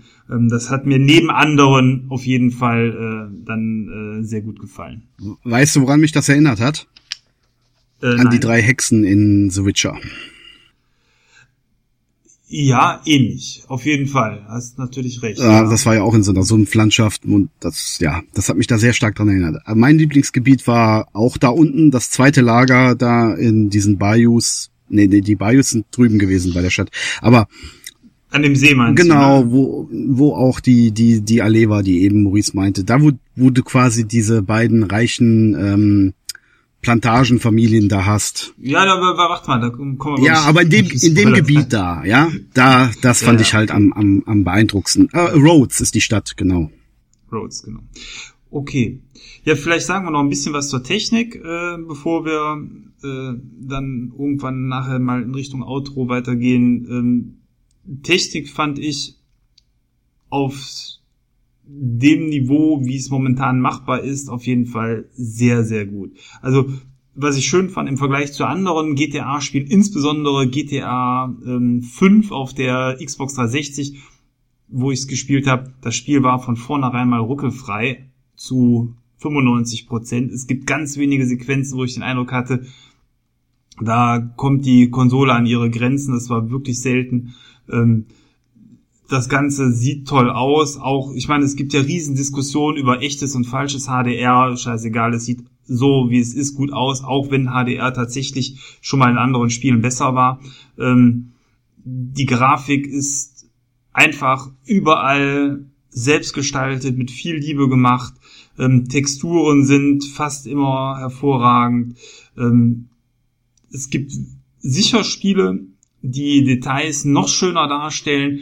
Im Gesamten finde ich es aber sehr, sehr gelungen und sauber. Der Sound ist sowieso überragend gut, äh, mit sehr vielen Musikstücken, die einen in die Stimmung eintauchen lassen. Ähm, wenn der Sound auch noch in Deutsch wäre, wäre es natürlich noch schöner. Aber ähm, ich habe da, also was Grafik und Sound angeht, eigentlich äh, kaum was zu meckern. Wie sieht's bei euch aus von dem, was ihr so gesehen habt? Ja, ich kann nur sagen, ich habe es auf der PS4 Pro gespielt. Wenn es auch nicht natives 4K war, war es ja quasi 3K, was dann hochgerechnet wird auf nativ. Äh, es, es sieht so beeindruckend aus. Aber selbst mein Sohn, der es auf der normalen PS4 gespielt hat, in Full HD, hat also grafisch keinerlei Abstriche machen müssen. Weil äh, auf Full HD, auf der normalen PS4, sah es für mich rein subjektiv genauso aus wie bei mir. Es ist Wahnsinn, was die aus der, aus der Technik rausgeholt haben. Also es sieht wirklich mega, mega gut aus. Wie gefällt dir die Grafik, Maurice? Ich habe es noch nie auf dem richtigen Fernseher gesehen, also von daher kann ich das nicht beurteilen. Ach so, er hat's am, am Monitor geguckt. Klar, es ist ein YouTube-Video, da, da ist Kompression drin. Ja, da das sieht für. natürlich nicht so gut aus, das stimmt. Ja. Klar, aber ähm, zumindest kann ich sagen, man, du hast ja auch die, die Trailer-Videos gesehen, wo man am Anfang dachte, boah, kann das so aussehen? Und die sind nicht geschönt für mein Empfinden. Ähm, das ist einfach alles Grafik gewesen, so wie es auch im Spiel vorkommt und wie man es auch sehen kann. Anders als zum Beispiel bei den äh, Star Wars Videos von Battlefront und so, wo einfach nur das Beste sehr inszeniert dargestellt wird. Ähm, hier sieht es tatsächlich so aus. Also hat mich sehr zufriedengestellt. Ist ja auch mal schön, wenn man äh, bei einem Rockstar-Spiel mal nicht über die Technik meckern muss, was äh, in der Vergangenheit dann häufiger der Fall war. Aber ich glaube, das wäre auch heute nicht mehr so akzeptiert worden. Ich weiß nicht, ob man heute tatsächlich so ein Spiel wie GTA 5 mit den grafischen Defiziten äh, nochmal hätte bringen können. Wie, wie seht ihr das? Ja, ich fand jetzt GTA 5 nicht unbedingt als, als grafische Defizite. Also ja, also ich vor allem, wenn du das als Ende der Generation Titel für PS3 360 anschaust, ich fand das schon sehr beeindruckend. Klar, es, es lief. Es war beeindruckend, aber es hat ja geruckelt wie Sau. Und du musstest sogar. Also es, es lief, es lief definitiv nicht flüssig auf 30 FPS, ja, aber es, es lief flüssig genug, dass, dass das mich nicht gestört hat. Und ich finde, es, es gibt auch heute noch genug Titel, die, die ähnlich laufen. Also ich. Ah, okay. Gut. Ich glaube, du hast ein anderes Bild vom, vom Spiel. Ja, du hast vielleicht ich erinnere GTA mich noch, dass ich äh, nicht als Beispiel nehmen soll. Ich erinnere mich nur noch, dass ich auf einem USB-Stick installieren musste, äh, um die Performance zu beschleunigen und dass das Spiel riesen Pop-ups am Horizont hatte und alles. Aber klar, es hat auch damals Spaß gemacht. So ist es nicht. Man merkte auch, mehr ging nicht auf der Konsole. Aber ich finde, vergleichsweise läuft das Spiel halt deutlich besser und flüssiger. Vielleicht können wir uns darauf einigen. Ja gut, ich muss jetzt sagen, ich habe es ja direkt von vornherein auf der Festplatte installiert. Äh, von daher irgendwie, das lief, lief bei mir eigentlich butterweich. Aber jetzt hier Red Dead 2 ähm, gibt es nichts zu meckern. Auch wenn, wie gesagt, auf YouTube Videos kursieren, so funniest Moments und so, wo wirklich teilweise Bugs drin sind, wo du die Hände beim Kopf zusammenschlägst, ja, da ist, das hat schon teilweise Bethesda-Niveau. Aber äh, bei mir war bis auf, dass mal vielleicht ein Charakter irgendwie einen Meter in der Luft geschwebt hat, bis ich ihm dann zu nahe gekommen bin, dann ist er wieder runtergefallen. Oder eben dieser besagte Bug da mit der, mit der Typen, der halt sich nicht an sein, an sein Skript gehalten hat, ja, äh, hatte ich keine Probleme. Und, und das Unterspeicherproblem bei meinem Sohn, aber das haben sie ja dann auch wieder gefixt. Und es gab einen Geldglitch, ne? Aber ja, auch der ist behoben worden und wie gesagt vollkommen uninteressant, weil Geld hat man im Spiel gegen Ende so viel, das interessiert keinen. Ja, jetzt würde ich sagen, könnten wir in Richtung Outro gehen, weil warum uns dieses Spiel von der Story her auch überragend gut gefallen hat und ich glaube auch da sind noch ein paar Aspekte, die auch das Spiel zum Spiel des Jahres dann am Ende gemacht haben. Das werden wir nach dem Outro euch dann nochmal ähm, spannend erzählen. Also bleibt auf jeden Fall auch dann noch dran. Aber ähm, ja, wenn, wenn ihr jetzt nichts mehr habt, was ihr spoilerfrei ähm, unbedingt loswerden wollt zu dem Spiel, würde ich sagen, kommen wir zum Outro. Wie sieht's aus? Ich will nur eine Sache spoilen. Also ich fand das sehr seltsam, als plötzlich das UFO aufgetaucht ist. Ja, solche Momente gibt's natürlich wieder auch. Du kannst so viel Kram finden. Ja, Anspielungen im Film, äh, auf Filme sind da ohne Ende drin. Walking Dead, du kannst eine Scheune finden, irgendwie, die quasi aus der zweiten Staffel Walking Dead stammt. Okay. Dieses Cowboy vs. Aliens, ja, das, das Raumschiff, was da rumfliegt, äh, all solche Geschichten. Also das ist ohne Ende Kram drin. Ohne Ende. Wobei der Rockstar-typische Humor im Vergleich zu einem GTA deutlich reduziert ist. Den gibt es auch. Ja. Aber, ähm, Hast du den ersten Red Dead Redemption Teil gespielt? den ersten habe ich nur äh, angespielt. Ja, weil ich, ich würde, also wenn, so wie du das jetzt erklärst, würde ich sagen, da, da war der erste Teil schon so, weil ja, GTA ist generell etwas unterhaltsamer in Richtung Comedy, wobei GTA 4 auch schon sehr dröge war, aber äh, Red Dead Redemption war bis auf so ein paar lustige Sätze, die John Marston mal gebracht hat, jetzt auch nicht gerade eine, eine Rockstar Comedy Show. Also ich glaube, das ist GTA vorbehalten. Also es ist kein großer Spoiler, deswegen sage ich das jetzt mal. Es gibt eine Nebenmission, wo Arthur wirklich sehr makabere Sachen sagt, ja. Da geht es um einen elektrischen Stuhl und man muss jemanden beschaffen, an dem das, an diese, an dem diese humane Exekutionsmethode ausprobiert wird und was er ihm auf dem Weg dahin, also wenn er den gefangen hat und der hinten drauf liegt, dann sagt der Typ so, ja, ja, bring mich, bring mich halt ins Gefängnis oder so, ist ja, ist ja egal. Und Arthur sagt dann so, nö, nö, du kommst nicht ins Gefängnis. Du wirst eine neue Technik ausprobieren hier, so. Also du wirst hingerichtet auf einem elektrischen Stuhl. Sehr humane Technik. Ja, mit Strom. Ich habe schon mal gesehen, wie der, wie ein Blitz in ein Tier eingeschlagen ist und ihm die Augen aus dem Kopf gequollen sind. Und also, also er erzählt dem so makabere Dinge, die so drüber sind. Da habe ich schon gedacht, so, oh, Trevor ist auch im Spiel, ja. Also ganz ehrlich, die gibt es. Die gibt es. Ja, ja, die gibt es, aber das ist eben, machen zwei Prozent oder drei Prozent aus. Ja, es ist, es ist deutlich, deutlich weniger als in GTA, ist ganz klar. Aber es gibt solche Momente, wo ich dann auch echt schmunzelnd da gesessen habe und dachte, okay, das ist vielleicht ein bisschen drüber. Ja, bevor wir mit der Zeit drüber gehen, würde ich sagen, ähm, kommen wir zum Outro. Das heißt, ähm, bleibt dran, wir hören uns gleich wieder.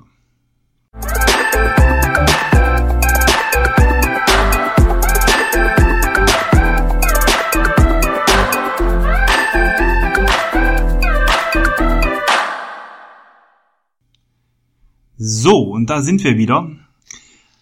Herzlich willkommen im ersten Outro des Jahres 2019. Muss man sich erstmal dran gewöhnen an die Jahreszahl. Oh ja. Ähm, Maurice, du als äh, derjenige, der eben den kleinsten Gesprächsanteil äh, leider hatte, ähm, dir gebührt die Ehre, das Outro zu starten. Das heißt, du darfst den Hörern äh, sagen, was du ihnen fürs neue Jahr wünschst, beziehungsweise was du über die Tage gespielt hast.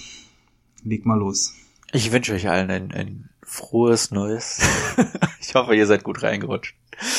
Kommt jetzt ein bisschen spät, nach anderthalb Stunden oder wie die Aufnahme bisher schon lief. Nee, also auf jeden Fall, äh, ich hoffe, ich hoffe, ihr habt alle ein schönes Jahr 2019. Stehen ja auch schon einige Titel am, am Himmel, wobei wir in der letzten Folge schon darüber diskutiert hatten, dass äh, so richtig die Kra-Titel es gibt zwar so drei, vier, aber übers Jahr verteilt äh, sieht's noch ein bisschen ungewiss aus, äh, dass ihr vielleicht die Zeit findet für andere Dinge oder euren Backlog abarbeitet. Das werde ich auf jeden Fall machen. Äh, bis auf Kingdom Hearts 3 weiß ich ehrlich nicht, was noch dieses Jahr kommt, was mich, was mich erwarten könnte, was mich begeistern könnte. Und äh, so habe ich dann auch den, den Abschluss des Jahres damit verbracht, ein paar Genres auszuprobieren, die ich normalerweise nicht so anspiele. Äh, darüber will ich jetzt aber nicht sprechen. Äh, ich habe Agatha Knife und Mechanica gespielt. Das sind zwei Spiele, über die ich nächstes Mal sprechen will. Das sind zwei Point-and-Click-Adventures, wenn man so will. Äh, hat, hatten wir in der Larry-Folge schon besprochen, dass das eigentlich nicht so mein Genre ist. Dann habe ich viel Smash Bros. gespielt. Also wirklich viel. Äh, ich hatte nach drei oder vier Tagen auf einmal 40 Stunden auf dem Tag und ich weiß nicht, wo die herkommen. Äh, das, hat, das hat mich auch etwas äh, geschockt. Aber das Spiel ist süchtig machen ohne Ende. Man kann so blöde Sticker sammeln und äh, davon gibt es so 1400 im Spiel. Ich bin jetzt bei etwas über 700. Äh, wird noch ein bisschen gesammelt im, im, im Spiel. Aber war das der Mann, der bei Spider-Man gesagt hat, dass ihm realistische Ziele liegen? 1400 Sticker, das ist ja Wahnsinn. So ein Sticker schaltest du in einer halben Minute frei. Also es, okay. du, du, musst halt einen Gegner bekämpfen, der, der den Sticker hat und der hat eine bestimmte Voraussetzung. Und die meisten sind relativ einfach. Und wie gesagt, die hast du in 10, 20 Sekunden freigespielt. Außerdem gibt es einen Story-Modus, wo du auch schon einen Großteil der Sticker automatisch freischaltest. Also von daher ist das, ich, ich werde jetzt nicht alle mhm. freischalten, aber es ist machbar, einen Großteil freizuschalten. Wie gesagt, ich habe jetzt schon über die Hälfte und äh, alle Charaktere freizuschalten. Das war auch einfacher, als ich gedacht habe. Im Internet hat man vorher viele Dinge gelesen. Oh, es ist so schwer und alles. Äh, es, ist, es ist nicht machbar für, für den Normalo-Spieler, aber ich habe ich hab 13, 13 oder 14 Stunden gebraucht und das ist hauptsächlich dadurch entstanden, dass ich mit meinem Bruder zusammen gespielt habe, dass wir da alles freigeschaltet haben. Also es ist machbar, selbst für den Laien. Ähm, jetzt Spannende Frage, wer ist der Bessere? Hm? ich würde sagen, es ist ziemlich ausgeglichen. Ausgeglichen, ja. das ist gut. Da macht es auch am meisten Spaß. Ja. Und äh, was ich jetzt angefangen habe, ich habe mir Breath of the Wild jetzt nochmal für die Switch geholt gehabt äh, und da dann auch den den Season Pass gekauft, weil es ja, äh, weil ich dieses blöde Motorrad fahren will. und ich muss sagen, jetzt beim zweiten Mal durchspielen, wo ich weiß, wo ich hin muss und alles, macht es mir deutlich mehr Spaß als beim ersten Mal. Äh, ich habe immer noch viele Probleme mit dem Kampfsystem vor allem. Ich hasse es wie die Pest, dass die Gegner in Anführungszeichen mitleveln. Und äh, selbst im, im späteren Spielverlauf dich mit ein oder zwei Hieben ausschalten können. Aber alles andere macht mir deutlich mehr Freude als vorher. Ich weiß, wie man diese Wächter ausschaltet ohne Probleme. Das dauert auch keine, keine halbe Minute, bis die Platz sind. Äh, ich weiß, wo ich hin muss. Ich weiß, wo ich welche Items bekomme, um äh, den, den verrücktesten Landschaften standzuhalten und ich habe derzeit die, die Gerudo-Wüste als dritten Schauplatz wieder äh, erreicht und bisher noch keinen der Titanen erlegt und es macht deutlich mehr Spaß, äh, einfach durch die Welt zu laufen. Ich habe auch endlich diese Quest gefunden mit dieser Hochzeit, die ich im GamerWG Podcast damals angesprochen habe. Da arbeite ich derzeit äh, dem entgegen und äh, ja, es, es gibt viel zu tun im Breath of the Wild Land, äh, wo ich mich jetzt schon drauf freue, aber auch einiges, wo ich sage, äh, äh, ich, ich hoffe, diesmal werden die Titanen nicht so lange dauern. Ich hoffe, diesmal habe ich weniger Probleme mit den Bossen, weil, wie gesagt, das sind so Dinge, die die mich traurigerweise vor Zelda abschrecken, wo sie vorher eigentlich Dinge waren, die mich immer erfreut haben. Aber man muss sich dann halt auf die anderen Sachen konzentrieren. Und äh, etwas, was ich vergessen habe zu fragen, weil ich ja gerade Breath of the Wild spiele, äh, wie funktionieren die Pferde in GT, äh Quatsch, in Red Dead Redemption 2? Ist das auch so Breath of the Wild mäßig, dass sie praktisch drei Schrittgeschwindigkeiten haben und die du denn über äh, den, den Beschleunigungsknopf äh, startest oder ist das mehr wie ein Rennen, dass du, wenn du die Taste hämmerst, das Pferd schneller trabt oder äh, wie muss ich mir das da vorstellen? Ja, du kannst relativ stufenlos reiten, aber es wird schon beschleunigt über die über die X-Taste beziehungsweise ähm, A müsste es dann auf der Xbox sein. Also Genau, du kannst es also, ich sag mal, auf einem gewissen Level einstellen, dann ob der langsam, schnell oder schneller reitet. Es macht aber, wenn du in den Galopp gehen willst, musst du A hämmern. Und zwar im Rhythmus. Dann, und dann genau, im Trabrhythmus. Das ist eigentlich so ein bisschen wie so ein Rhythmusspiel dann ganz nett gemacht. Äh, aber grundsätzlich, das machst du eigentlich nur, wenn du auf der Flucht bist oder irgendwo in einer Rennmission oder ähnlich. Oder du lässt automatisch reiten, gehst in, in, in Galopp und dann gehst du in den Automatikmodus und lässt das Vieh einfach von alleine reiten. Das gibt's nämlich auch. Also schon ein bisschen wie halt im ersten Red Dead Redemption oder halt Breath of the Wild. Ja, so ein bisschen Okay, ähnlich schon. Okay. Was ich bei Breath of the Wild etwas eleganter fand, war, ich fand es äh, aus der Erinnerung bei Breath of the Wild sehr schwierig, mal vor einen Baum zu reiten. Ach, das ist ja. bei Red Dead Redemption nicht der Fall. Da muss man schon ein bisschen aufpassen, dass man da eben nicht pratsch vor einen Baum reitet. Aber äh, also, wenn, du- also um es kurz zu fassen, ich finde, ähm, Breath of the Wild hatte das bessere Reitsystem. Oh, Aber, und ähm, das wurde doch schon stark kritisiert. Also, das aber- überrascht mich aber etwas. ich sag mal, viel tun sie sich nicht. Es ist sehr ähnlich. Ja, würde ich auch sagen. Ja, aber nee, das ist, das ist mein, mein, meine erste Woche im neuen Jahr gewesen. Äh, viel Smash und viel Zelda.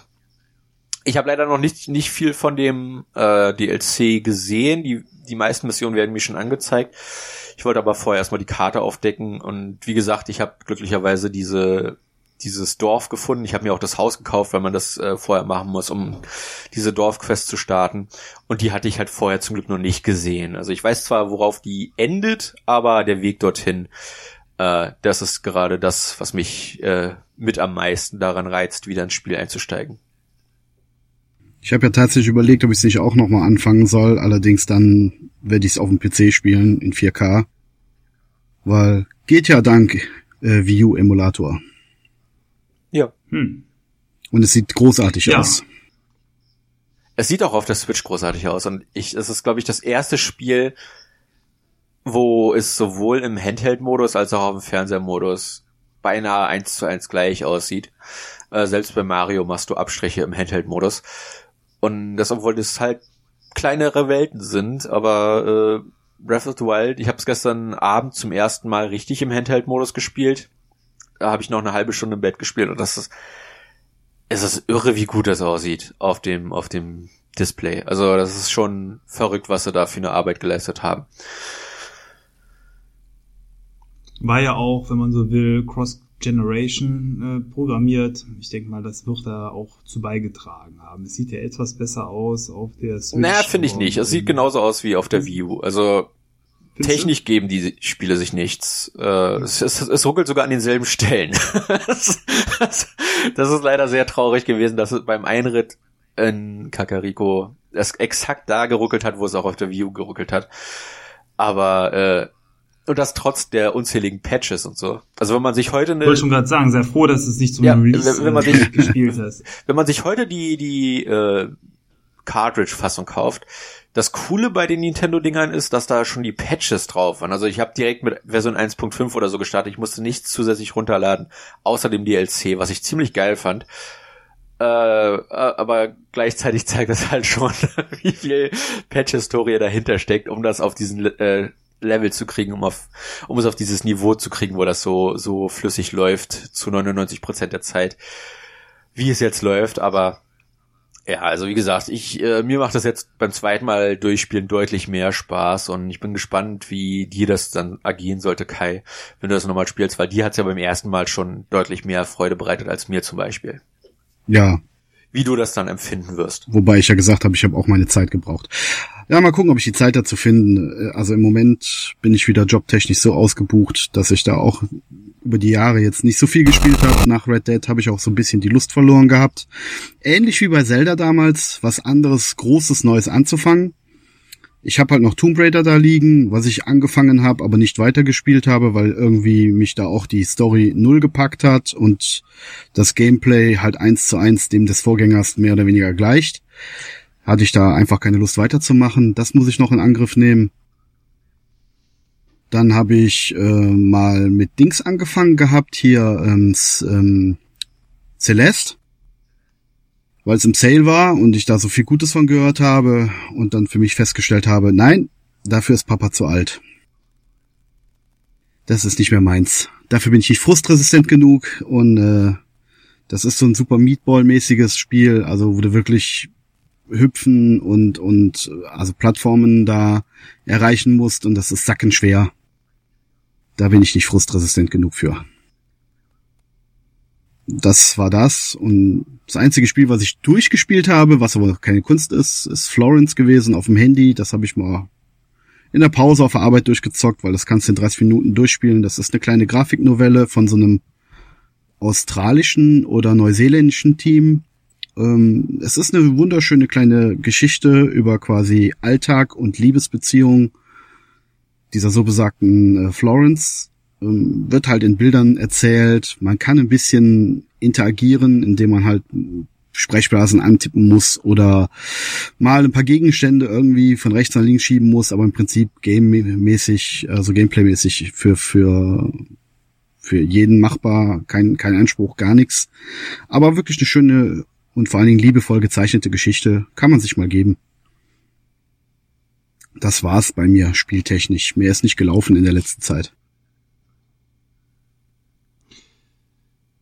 Ja, war ja schon einiges. Ja, mir ist gerade noch eingefallen, das hatte ich im letzten Podcast nicht äh, drinne. Das war ja die Folge zu Pokémon. Ich habe mittlerweile den Pokédex komplett. Ich habe alle 152 Pokémon.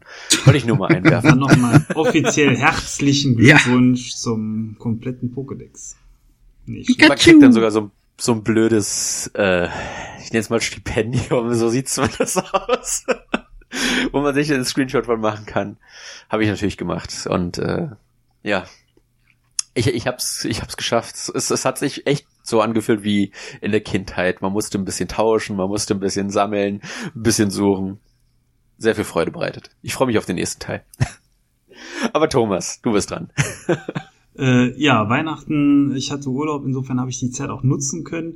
Ich habe, wenn man so will, äh, drei Sachen gespielt und eine Sache gelesen. Ähm, ich habe Überraschung, Red Dead Redemption relativ zum Start des Weihnachtsurlaubs zu Ende gespielt. Da, da fehlt aber auch nicht mehr viel. Ähm, dann mein Überraschungsspiel quasi zu Weihnachten war dann The Book of Unwritten Tales. Da bin ich so ein bisschen ja, zufällig zugekommen, weil es war im Game Pass mit drin. Ist ein Adventure, hat mich schon immer interessiert, war mir immer ähm, etwas äh, zu teuer, um es selbst zu kaufen, weil ich auch nicht genau wusste, was mich da Da erwartet. gibt's doch schon den zweiten von. Genau, das war auch der, den ich ah, gespielt ah, okay. habe. Ähm, äh, also der, der im Game Pass drin ist. Und ähm, ja, das Spiel selber ist nicht neu, klar, ist aus 2015 aber schön. irgendwann. Ähm, aber äh, schön. Äh, ist ja auch von der deutschen Spieleschmiede, ist ähm, deswegen auch mit der tollen deutschen Vertonung. Gute deutsche Sprecher sind dabei, unter anderem von den drei Fragezeichen. Der Justus Jonas spielt, äh, spricht eine der Hauptrollen. Oliver Rohrbeck. Ähm, Genau, ähm, und ähm, dann noch so ein paar andere deutsche bekannte Sprecher, die dabei sind. Wenn er die Stimmen hört, äh, die kennt man. Ähm, ja, also es hat, oder ich würde sagen, äh, da, da sprechen wir später nochmal drüber, aber grundsätzlich hat es mir auf jeden Fall auch Spaß gemacht, sonst hätte ich es nicht durchgespielt und das ist so ein nettes Spiel, finde ich mal gerade so Geschichten, Geschichtsadventures, ähm, da konnte meine Frau dann auch gut mitmachen, miträtseln, die Story mitgenießen, das ist ja anders als bei so einem Ballerspiel. Also insofern war das äh, zu Weihnachten eigentlich ganz nett. Dann habe ich das Buch Totenmeer von Bernhard Hennen und Robert Corvus, Bestandteil der DSA Filiasson-Saga, ist der sechste Teil, äh, verschlungen und äh, ja, und dann auch noch zum Ende hin mit Tomb Raider angefangen, was ich jetzt aber auch schon fast durch habe. Ähm, Insofern, ja, also viel gespielt, verhältnismäßig finde ich, äh, also quasi fast zwei Spiele, die ich gespielt habe. Das Red, Red, Red Dead war schon fast durch und ein Buch gelesen. Das war so das, was ich in den letzten zwei Wochen mit Urlaub und viel Freizeit machen konnte. Und nebenbei noch unendlich viel Weihnachten gefeiert und Silvester. ja, ist doch schön. Ach, da fällt mir übrigens gerade was ein. Da wir uns ja so lange nicht gehört haben, darf ich das ja da wahrscheinlich erwähnen. Ich habe zwei Titel von dem Pile of Shame, den wir bei der GEMA WG mal besprochen haben, abgearbeitet dieses Jahr. Aha, das wäre. Ähm, Wolfenstein, New Order. Ah, ja. Und ähm, äh, ja, ich habe komplett ähm, ähm, Horizon Zero Dawn durch, inklusive dem DLC. Das ist äh, ja ja, ist, auch ein Schwergewicht. Das ist ne? ein Schwergewicht, ja. Das waren auch bestimmt 80 Stunden oder so, die ich da reingesteckt, oder sagen wir mal 60, die ich da auf jeden Fall reingesteckt habe und äh, wo ich am Anfang auch meine Probleme damit hatte, beim ersten Mal, muss ich sagen, beim zweiten Mal äh, hat's mich dann doch irgendwann von der Story her auf jeden Fall gefesselt und ich konnte dann auch nicht mehr die Finger davon lassen und hab's dann durchgezogen. Es ist ein schönes Spiel. Ist wirklich ein schönes Spiel. Also mein Pile of Shame ist eher größer geworden, insbesondere im letzten Jahr zum Beispiel mit Octopath Traveler, was ich immer noch nicht äh, durchgespielt habe. Äh, ja, mal sehen, aber so ist das. Das kennt der, der, der Spieler von Welt. Der Pile of Shame wächst. Ja, ich habe jetzt im Steam Sale mir auch noch mal ähm, Metal Gear Solid Rising Revengeance oder wie es heißt mitgenommen, was ich nie durchgespielt habe und Vanquish habe ich mir noch mal mitgenommen, was ich auch nie durchgespielt habe. Äh, ja, also mein Pile wächst auch wieder. Frei nach dem Motto, ach, es ist billig, ich kauf's mir. Ja. Ja, über den Game Pass kommen ja auch automatisch Sachen. Zum Beispiel jetzt, was äh, Anfang der Woche eingestellt worden ist, war Life is Strange äh, Before the Storm und Life is Strange 2. Äh, zumindest die erste Episode. Ja, mehr gibt's ja auch, glaube ich, noch Ähm, nicht. Ja, nee, aber das sind auch Dinge, wo ich dann auf jeden Fall äh, reingucken will, wo ich mir denke, boah, wann soll ich das alles Ja, schaffen? Before the Storm Oh, habe ich ja. auch durch, also da können wir dann gerne auch drüber reden. Äh, gern. Tja. Ja, ich würde sagen, outro-mäßig habe ich jetzt auch gesagt, was ich sagen wollte. Habt ihr noch irgendwas? Ansonsten kommen wir gleich zum ähm, ja, Spoiler-Teil. Und ich glaube, dich, Maurice, werden wir dann verabschieden oder wolltest du dabei bleiben? Ich, Dich ich spoilern lassen. bin ehrlich gesagt am debattieren, ob, ob ich dabei bleibe oder nicht. äh, auf der einen Seite, wie gesagt, ir- irgendwann spiele ich sicherlich. Auf der anderen Seite bin ich nicht heiß genug, dass ich sagen würde, ich, ich darf da jetzt nichts gespoilt kriegen. Ich, ich glaube, ich bleib erstmal dabei und äh, wenn ich merke, okay, äh, das, das muss ich selbst erleben, dann schalte ich vielleicht ab. Aber ich, ich, ich erstmal, erstmal halte ich durch. Okay, Okay, dann, liebe Hörer, ja, ich wollte sagen, direkt der große Spoiler, der Hund stirbt. der Hund? Das ist doch, das ist doch die Hund, Anekdote stirbt. gewesen aus, aus Fable 2. Das war doch immer so, ach, der Hund stirbt, ja. Das war doch immer diese Anekdote, die jeder dann genannt hat, weil es der größte Spoiler war zu Fable 2. Eris Ja. stirbt. Oh nein. Wie in jedem Spiel. Genau. Ja, also liebe Hörer, jetzt ist die Gelegenheit, äh, nach einer dicken, dicken Stunde ähm, uns zu verlassen, wenn ihr nichts hören wollt, was euch spoilern kann. Ansonsten gehen wir jetzt nochmal so auf die Story ein und so ein paar Features des Spiels, die uns äh, sehr viel Freude bereitet haben. Und ähm, ja, also die Story als Gesamtpaket hat mich motiviert, das Spiel durchzuspielen und ähm, also eine Riesenüberraschung für mich war auf jeden Fall Kapitel 5. Es geht nach Kuba in die Karibik. Mensch, was war das für eine grüne Hölle, die man da besuchen darf. Äh, ganz andere Grafiksets, die da in dieser, dieses Spiel nochmal eingebaut worden sind. Ähm, es hat sich zum einen für mich gespielt wie ein Call of Red Dead Redemption. Also diese fünfte Mission oder dieses fünfte Kapitel, was man besucht, äh, spielt sich ganz anders als der Rest des Spiels.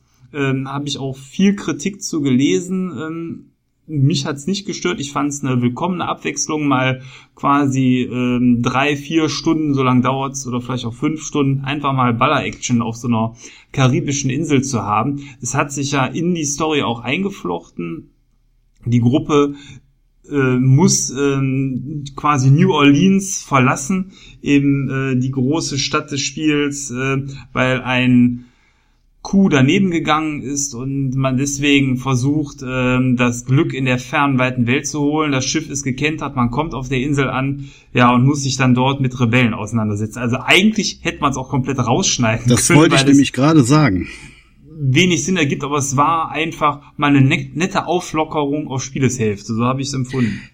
Ja, bin ich nicht ganz so dafür gewesen. Also, das Spiel ist ja in, in sechs Kapitel unterteilt, plus noch zwei Epiloge, aber diese sechs Kapitel, die ersten vier ähm, sind, sage ich mal, schön aneinander gehangen.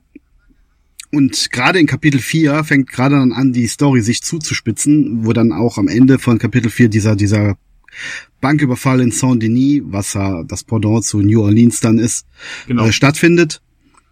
Und äh, das geht natürlich, Überraschung, wieder mal in die Hose, ja, als wenn man das nicht hätte vorhersehen können, dass das in die Hose gehen wird. Und ähm, die flüchten dann halt auf ein Schiff und landen dann, weil das Schiff äh, während eines Sturms kentert, da auf dieser Guama-Insel, was da irgendwie in der Nähe von Kuba ist. Ähm, ja, für mich spielerisch okay, aber storytechnisch völlig sinnlos. Ich hätte es nicht gebraucht, zumal das Spiel eh wahnsinnig lang ist und ich bin der Meinung, wenn sie das rausgelassen hätten, wäre das besseres Pacing gewesen. Weil gerade dann, wenn dann Kapitel 6, wenn du quasi wieder da bist, ähm, schließt das ja dann wieder mehr oder weniger fast nahtlos an Kapitel 4 an. Außer dass sie an einer anderen Position sind äh, und quasi verfolgt werden. Aber das hätte man auch anders erklären können. Für mich hätte es dieses fünfte Kapitel in der Form nicht gebraucht. Nee, das nicht, aber es hat mich auch nicht gestört. Wie siehst du das, Maurice? Du hörst da jetzt vielleicht zum ersten Mal von. Bist du überrascht, dass es sowas in dem Spiel Es überrascht mich. Äh, gleichzeitig frage ich mich, wie ist das in die Open World eingeflochten? Das, also ist, ist, das ist eine komplett eigene Karte. Kann man da auch wieder zurückkehren, oder? Nee. Nein. Also du, du spielst die Story, also du bist quasi in einer zweiten Open World, in einer Blase. Ich, das ist diese Insel. Ich vermute mal, die wollten das. Du, du, kehrst am Ende wieder zurück. Ich vermute mal, die wollten das ähnlich wie bei Red Dead Redemption 1 so als zweites äh, Gebiet ursprünglich mal in das Spiel einbauen. Du hast ja bei, bei Red Dead Redemption 1 hast ja auch dieses, ähm, wie heißt das? Ähm, New Austin oder New Elizabeth? Nee, New Elizabeth ist die jetzige Karte, ne? Äh, egal, eine von den beiden. Und dann hast du nachher noch Mexiko. Und ich vermute mal, dass das so ähnlich geplant war, dass die halt da so eine quasi zweite, zweiten Kartenabschnitt machen wollten, was dann vielleicht irgendwie aus Zeitgründen oder so nicht mehr ganz so ausgereicht hat, aber sie wollten es nicht wegwerfen, haben es dann in Form dieses fünften Kapitels da eingebaut. Das finde ich auf der einen Seite irgendwie schade, weil wenn du da Nebenmission haben solltest, ich weiß jetzt nicht, wie das Spiel funktioniert, ob das, ob du hast da keine Nebenmission. Du hast im Prinzip nur äh, aneinandergereihte äh, äh Story-Missionen, um quasi von der Insel Deswegen wegzukommen. Ich Call of Red Dead Redemption. Ja, aber, also, dann, dann finde ich es eher unsinnig. Ja, mich, mich hat's auch eher gestört, als dass es mir gefallen hat. Spielerisch war es in Ordnung und es war halt auch okay, das mal gemacht zu haben, aber nachher, am Ende des Spiels, muss ich sagen, war es für mich eher störend als, als von Vorteil. Ja, also mich hat's nicht gestört, aber egal. Also ich fand es auf jeden Fall bemerkenswert, dass da nochmal sowas komplett anderes im Spiel mit drin ist und ähm, die Länge fand ich passend. Das waren, wie gesagt, so, so vielleicht drei, vier, fünf Stunden, die man da war und dann, dann war dann auch gut. Äh, ja, so im Dreh rum. Du bist ja auch nicht mit allen Charakteren so da, sondern nur mit, so ich glaube, vier oder fünf Mann, ne? Mit denen, die geflohen sind, genau. Man, man lässt also einen Teil der Gruppe dann auch zurück. Aber äh, das fand ich auf jeden Fall schon mal bemerkenswert äh, innerhalb des Spiels. Und ähm, ja, der, der nächste Knaller ist ja, wenn man dann zurückkommt, eben, man, man kehrt von der Insel zurück, man ist wieder in Saint-Denis und ähm, stellt dann fest, äh, dass man eben nicht alleine zurückgekehrt ist, sondern mittlerweile äh, eine, eine Krankheit hat, die in einem innewohnt und das ist die Tuberkulose. Und das war der Punkt, äh, der sich so langsam ins Spiel reinschleicht und dann innerhalb des letzten, des sechsten Kapitels immer mehr an Bedeutung gewinnt. Und ähm, ich habe ja den ersten Teil nicht gespielt. Mir war nicht so ganz klar, dass auch Hauptcharaktere in dieser Spieleserie eventuell schon mal ins Gras beißen und ähm, es wird aber irgendwann immer auffälliger, wie schlecht es dem Hauptcharakter geht und da kriegt die Story, finde ich, eben dann diesen besonderen Schwung, weil ein Mann, der nichts mehr zu verlieren hat, macht Dinge, die ein Mann, der was zu verlieren hat, nämlich nicht machen würde. Und da sind, glaube ich, viele Entscheidungen des Hauptcharakters äh, dementsprechend dann auch irgendwann nach dem Motto, mache ich einfach, ich habe eh nichts zu verlieren. Wie hast du das empfunden? Ja, du weißt, wo er die Tuberkulose her hat, oder? Ja, ja, die hat er vom Geld eintragen. Genau. Ähm, und das ist ja dieses moralische Dilemma, was da halt auch thematisiert wird.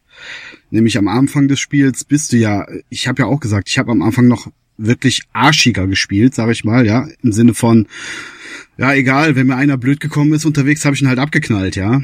Und äh, so ist Arthur am Anfang ja auch drauf, weil du kannst diese Geldeintreiber-Mission auch nicht umgehen, weil die ist halt storyrelevant. Hinterher sind die nur Nebenmissionen, du musst sie nicht machen, kannst aber.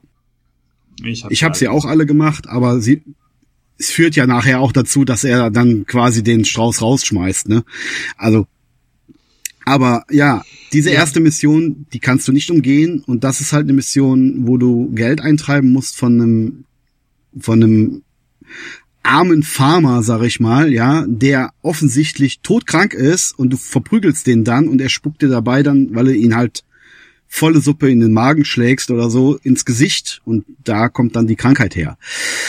Und das wird Arthur nachher dann auch bewusst, wenn er dann quasi, nachdem der Typ dann gestorben ist, aufgrund wahrscheinlich auch der Verletzungen, die er davon getragen hat, die Arthur ihm beigebracht hat, vermute ich mal, das hat ihm noch den Rest gegeben.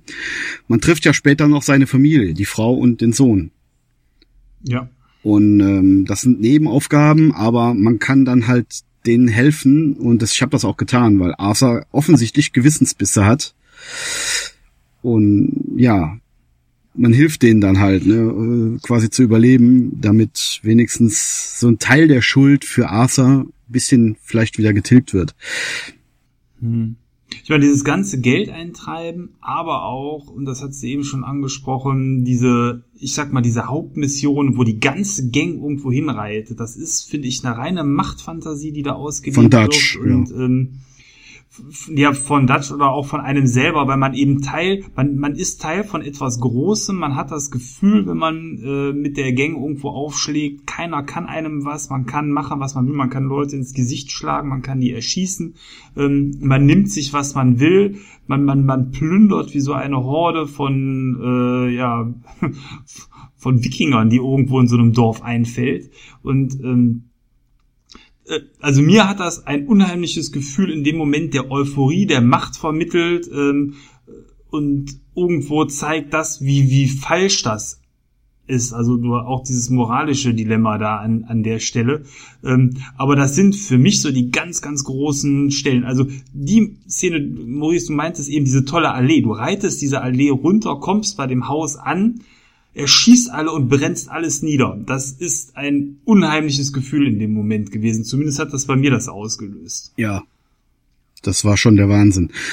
Aber dieses, was du sagtest hier, der, der Asa fängt da auch immer mehr an zu zweifeln. Ne? Am Anfang bist du ja noch so. Du bist der Überlegene und denkst dir, ey, scheiß auf das Gesetz. Ja, uns kann eh keiner was. Aber Asa bekommt ja immer mehr Zweifel. Und das merkst du ja auch gravierend im Spiel. Ja, weil die Motivation nachher eine andere ist. Am Anfang hat, hatte man das Gefühl, man ist so der Robin Hood, man nimmt von den Reichen und gibt es den Armen oder sich selber. und ähm, nachher, sage ich mal, erscheint das ja immer alles sinnloser. Gerade dieser Dutch van der Linde, der benutzt ja alle nur. Ob der die Indianer benutzt äh, für seine Zwecke, Oder die Familie, die Gang, da diese zwei Familien. Die Familien, genau, also letzten Endes, ähm, man merkt halt irgendwann, dass sein, sein höchstes Interesse nicht das ist, was er predigt, nämlich alles für die Gruppe, alles für den Club, sondern alles für mich. Zumindest äh, hat man den Eindruck, wobei das am Ende ja auch nochmal ein bisschen relativiert wird, weil er ist ja mit dem Mika Bell in dieser Hütte am Ende. Ja. Und ähm, die, die Frage ist, warum ist er da? Ist er da, um den zu erschießen, um irgendwo seinen Fehler wieder gut zu machen, oder ist er da, um ihn zu unterstützen? Das ist mir nicht ganz klar geworden, war aber, glaube ich, auch Absicht, irgendwo das offen zu lassen. Ja, das ist wohl Absicht, das ein bisschen offen zu lassen, wobei es für mich auch so ausgesehen hat, als wenn die zwei schon zusammengearbeitet haben, aber jetzt dann, dadurch, dass dann am Ende äh, John Marston da wieder auftaucht, äh, quasi der gute Dutch dann irgendwie, irgendwie die Schnauze voll hat und sagt so, ey, ja, der Typ, der Typ ist ein Arsch anscheinend doch, äh, ist eine Ratte, hat uns alle verpfiffen und knallt ihn dann ab. Ich glaube, der hatte bis dahin auch noch Zweifel, ob Mika wirklich äh, eine Ratte ist oder nicht. Ja. Aber Maurice, es gibt einen Charakter in diesem Spiel, der nennt sich Mika Bell.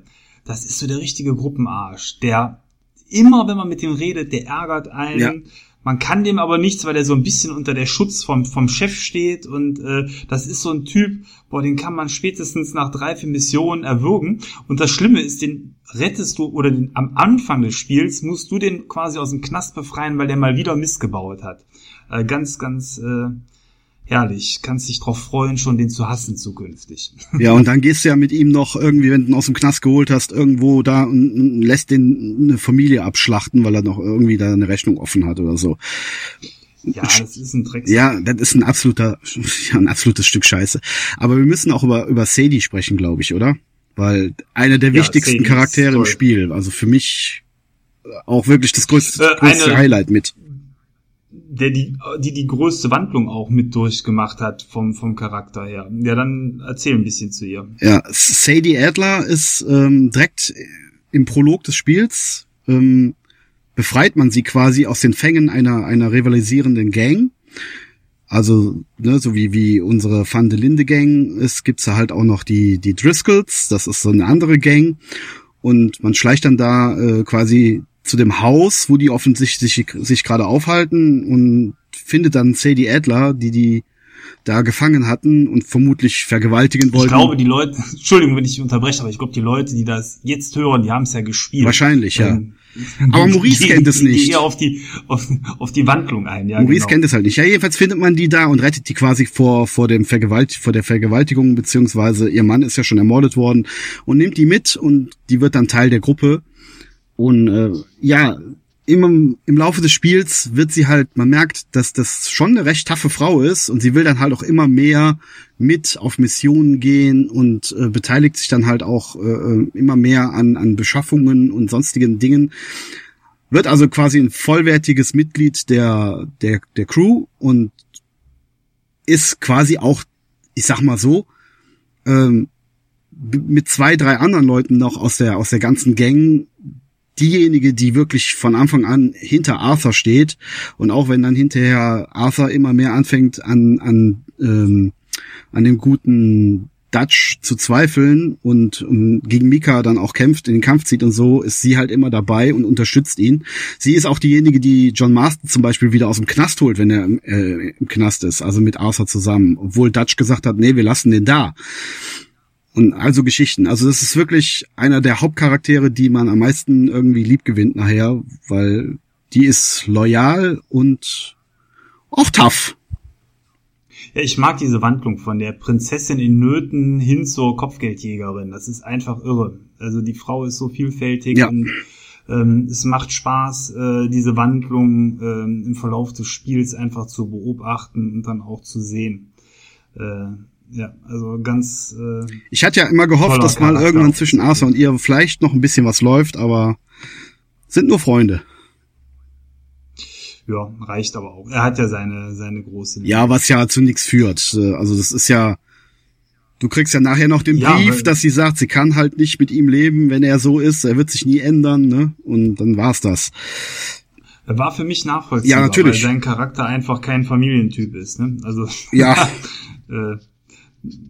dann da passte das. Ähm, so, wenn, wenn, wenn du mal an alle Missionen denkst, die man so im Verlauf der Zeit gespielt hat, was mir zum Beispiel besonders gut gefallen hat, war einmal eine Mission, wo man mit einem Ballon durch die Gegend fährt. fährt. Das hat das Ganze irre aufgelockert und überhaupt die Spielwelt mal so von oben zu sehen, fand ich toll.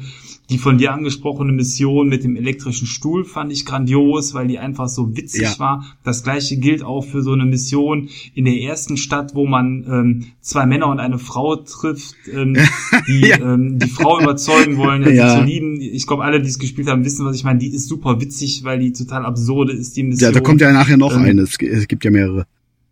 Genau, mir ist eine Serie. Und was ich cool fand, war, man findet irgendwann so einen äh, Kriegsveteran, ähm, mit dem man auch mal angeln muss. Da muss man so einen Riesenhecht aus dem Teich ziehen, weiß ich nicht, ob du Ja, habe ich. hast. Ich habe auch Die alles gemacht.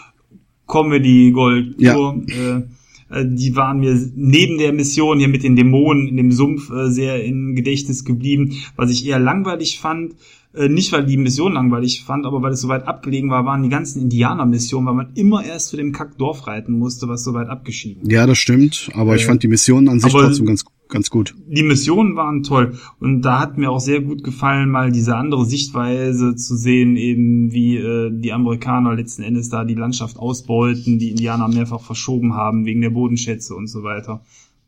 Äh, ich fand, das ist dem Ganzen jetzt so für mich oberflächlich gesehen, so gut kenne ich mich mit dem Thema nicht aus, dann auch nochmal aus einer anderen Sichtweise sehr gerecht geworden. Äh, Ja, sozial, welche Missionen haben dir gut gefallen? sozialkritische Themen sind natürlich äh, auch ein bisschen mit am Start, klar.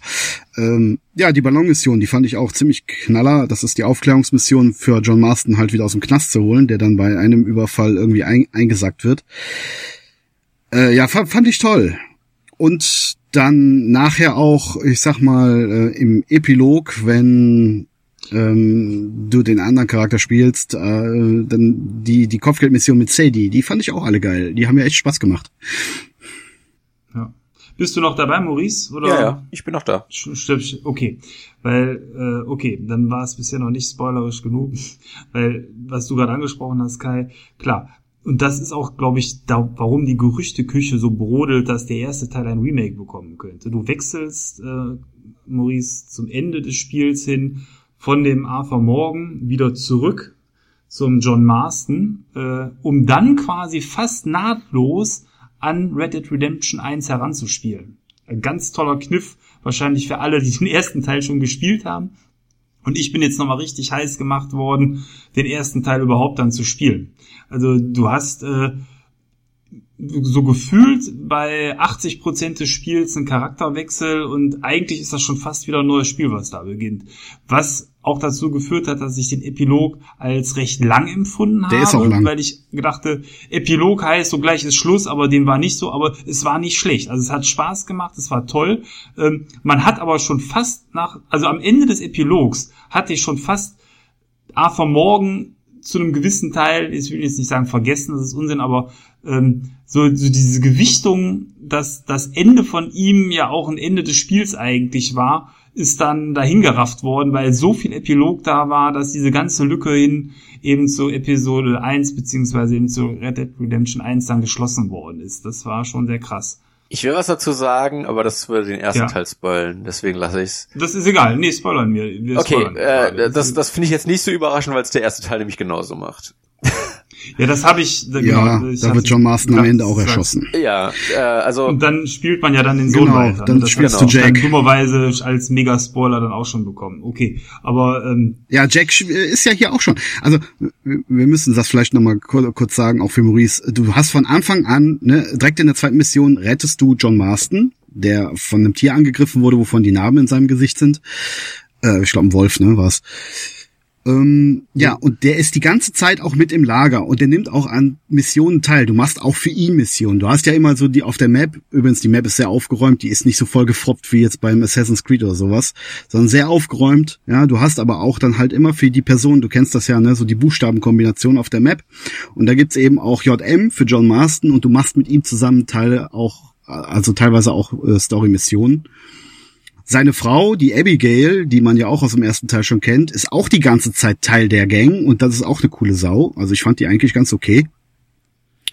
Ähm, sein, ja, man lernt die ganze Familie quasi am Anfang eben aus Ja. der Sicht von Arthur Morgan kennen, um dann nachher selber mit denen ja, du gehst ja auch mit Jack zum Beispiel, also mit dem Sohn von John Marston, gehst du angeln und sowas, ja. Und da triffst du auch das erste Mal, äh, als Arthur Morgan beziehungsweise Jack trifft dort bei dem Angeln das erste Mal auf diese Pinkertons.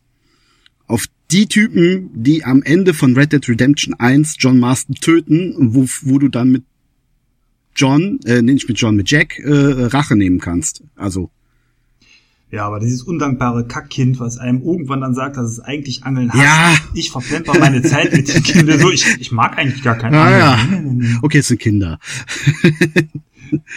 Das macht sich Ja, besser. stimmt schon. Vielleicht Nee, aber dieses Foreshadowing, weißt du, du, also wenn du Red Dead Redemption 1 gespielt hast, dann weißt du das ja, dass John Marston am Ende erschossen wird von denen, nachdem sie ihn benutzt haben, ja, machen sie ihn dann fertig, weil er zu viel weiß auch.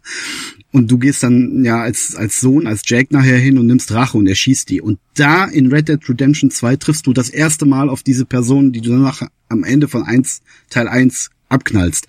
Also ich fand das schon ziemlich geil. Ja. Ja. Zumal die eben, und das ist glaube ich auch der Grund für die Spekulation, ja die Karte und alles schon gebaut Ja. haben. Ich glaube, Mexiko wird nicht dabei sein, aber der Rest des ersten Spiels ist auf der Karte gebaut, wobei du in Red Dead Redemption 2 nicht zwangsweise diese Karte komplett brauchst. Also ich habe die nicht äh, komplett aufgedeckt und das Spiel durchgespielt, weil einfach keine Missionen da lagen, die man jetzt hätte machen Ja, ich müssen. bin dran. Ähm, aber Mir die fehlen ist noch Sachen. zumindest schon da, Ja, ja, ne? die Karte ist da, bis auf den Mexiko-Teil, aber die, die quasi komplette obere Hälfte aus Red Dead Redemption 1 ist da. Und du kannst die am Ende nach dem, nach dem Epilog mit John Marston auch komplett frei äh, äh, schalten, also frei reiten. Ich habe auch schon den größten Teil erkundet und du findest da auch wieder Dinge, die teilweise in Red Dead Redemption 1 dann auch wieder da sind, aber älter. Häuser, die jetzt noch gebaut werden, ja, te- teilweise auch in, in Armadillo oder sowas. Das ist ja alles niedergebrannt. Ja, genau. Ja, das, das, du siehst dann, wie, wie sich das dann verändert von Teil, also jetzt quasi Red Dead Redemption 2 spielt ja davor zu Teil 1. Was, also es ist schon Wahnsinn, was die sich da haben einfallen lassen. Ja, aber die Frage Ja, ist Punkt jetzt, ist halt- wenn sie ein ja. Remake raushauen, haben Sie denn den zusätzlichen Teil mit der Karte aus Teil 2 oder limitieren Sie die Karte wieder und fügen stattdessen Mexiko hinzu? Weil Mexiko muss ja drinne sein im Storyverlauf.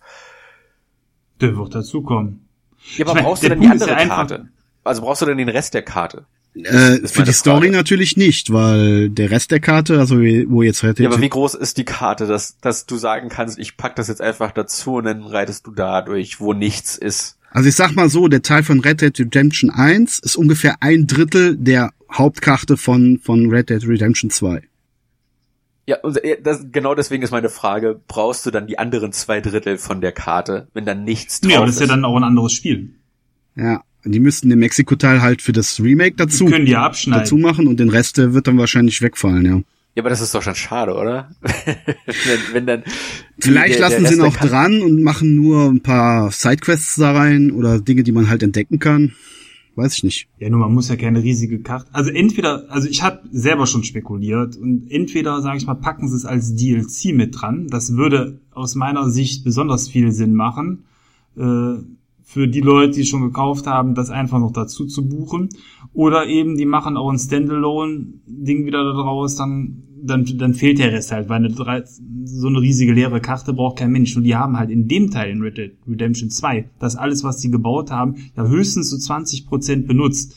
Das heißt, also das, was an, an Kartenmaterial von dem ehemaligen ersten Teil wieder neu gebaut worden ist, ist ja kaum genutzt worden. Das ist ja eigentlich nur die, der nördliche Teil wiederum. Ja, äh, eher südwestlich, würde ich sagen, ne, liegt das auf der Map. Ja, nur nach Armadillo brauchst ich Armadillo habe ich mir aus der Entfernung mal angeguckt, das ist ja in der einen Mission, aber da reinzureiten war ja noch nicht mal notwendig. Nee, nee, war nicht notwendig.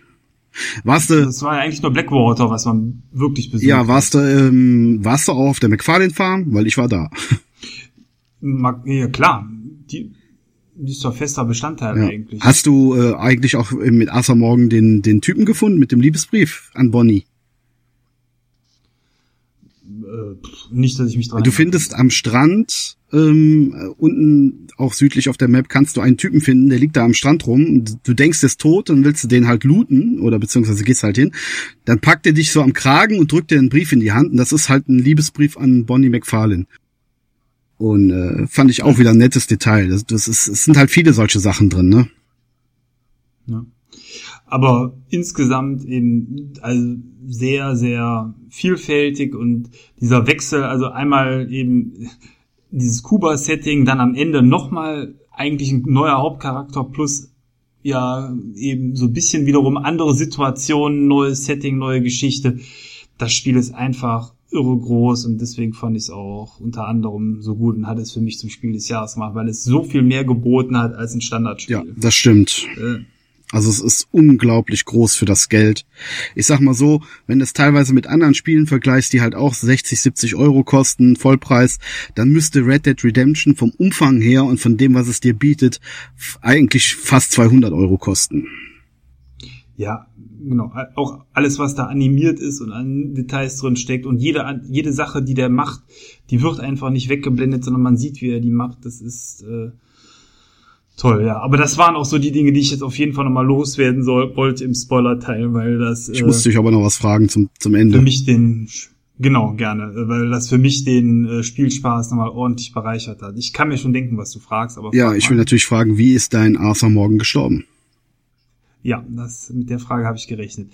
Ähm, bei mir ist er so gestorben, dass ich mich dafür entschieden habe, ähm, den äh, John Marston zu begleiten. Also insofern, das scheint ja dann das gute Ende zu sein, wie ich dann im Nachgang auch gelesen habe. Aber es erschien mir auch komplett widersinnig und falsch, wegen Gold, wovon ich die Taschen voll habe, äh, in eine Höhle zu laufen, um mir da noch äh, mehr davon zu holen. Fand ich total sinnlos. Ja, ist korrekt. Jetzt bin ich gespannt, wie du dich entschieden hast. Nicht, dass du dich für das andere äh, Also meine Entscheidung war die gleiche, wobei es da auch noch einen Unterschied gibt, je nachdem, wie du äh, gespielt hast. Ne? Das, da, da kommt nämlich dieses ähm, Progress ah. Progression, sage ich schon, dieses ähm, ähm, Moralsystem zum Tragen. Ich weiß von drei verschiedenen Enden. Also mein Ende ist genauso abgelaufen vermutlich wie deins, nämlich dass halt quasi du mit John Marston zusammengegangen bist, John ist dann geflüchtet und du kämpfst oben dann gegen Micah und am Ende ja. siehst du quasi im Sonnenuntergang dahin und, und stirbst ja. einen friedlichen Tuberkulose-Tod. genau. es gibt aber noch zwei andere Enden. Das eine Ende ist, wenn du dich dafür entscheidest, zurückzureiten, um das Geld zu holen, dann kommt es zum Eklat in dem Lager, ne? alles wird niedergebrannt, Feuer um dich rum und du kämpfst auch gegen Maika, der dich dann da quasi totprügelt, beziehungsweise mit dem Messer absticht.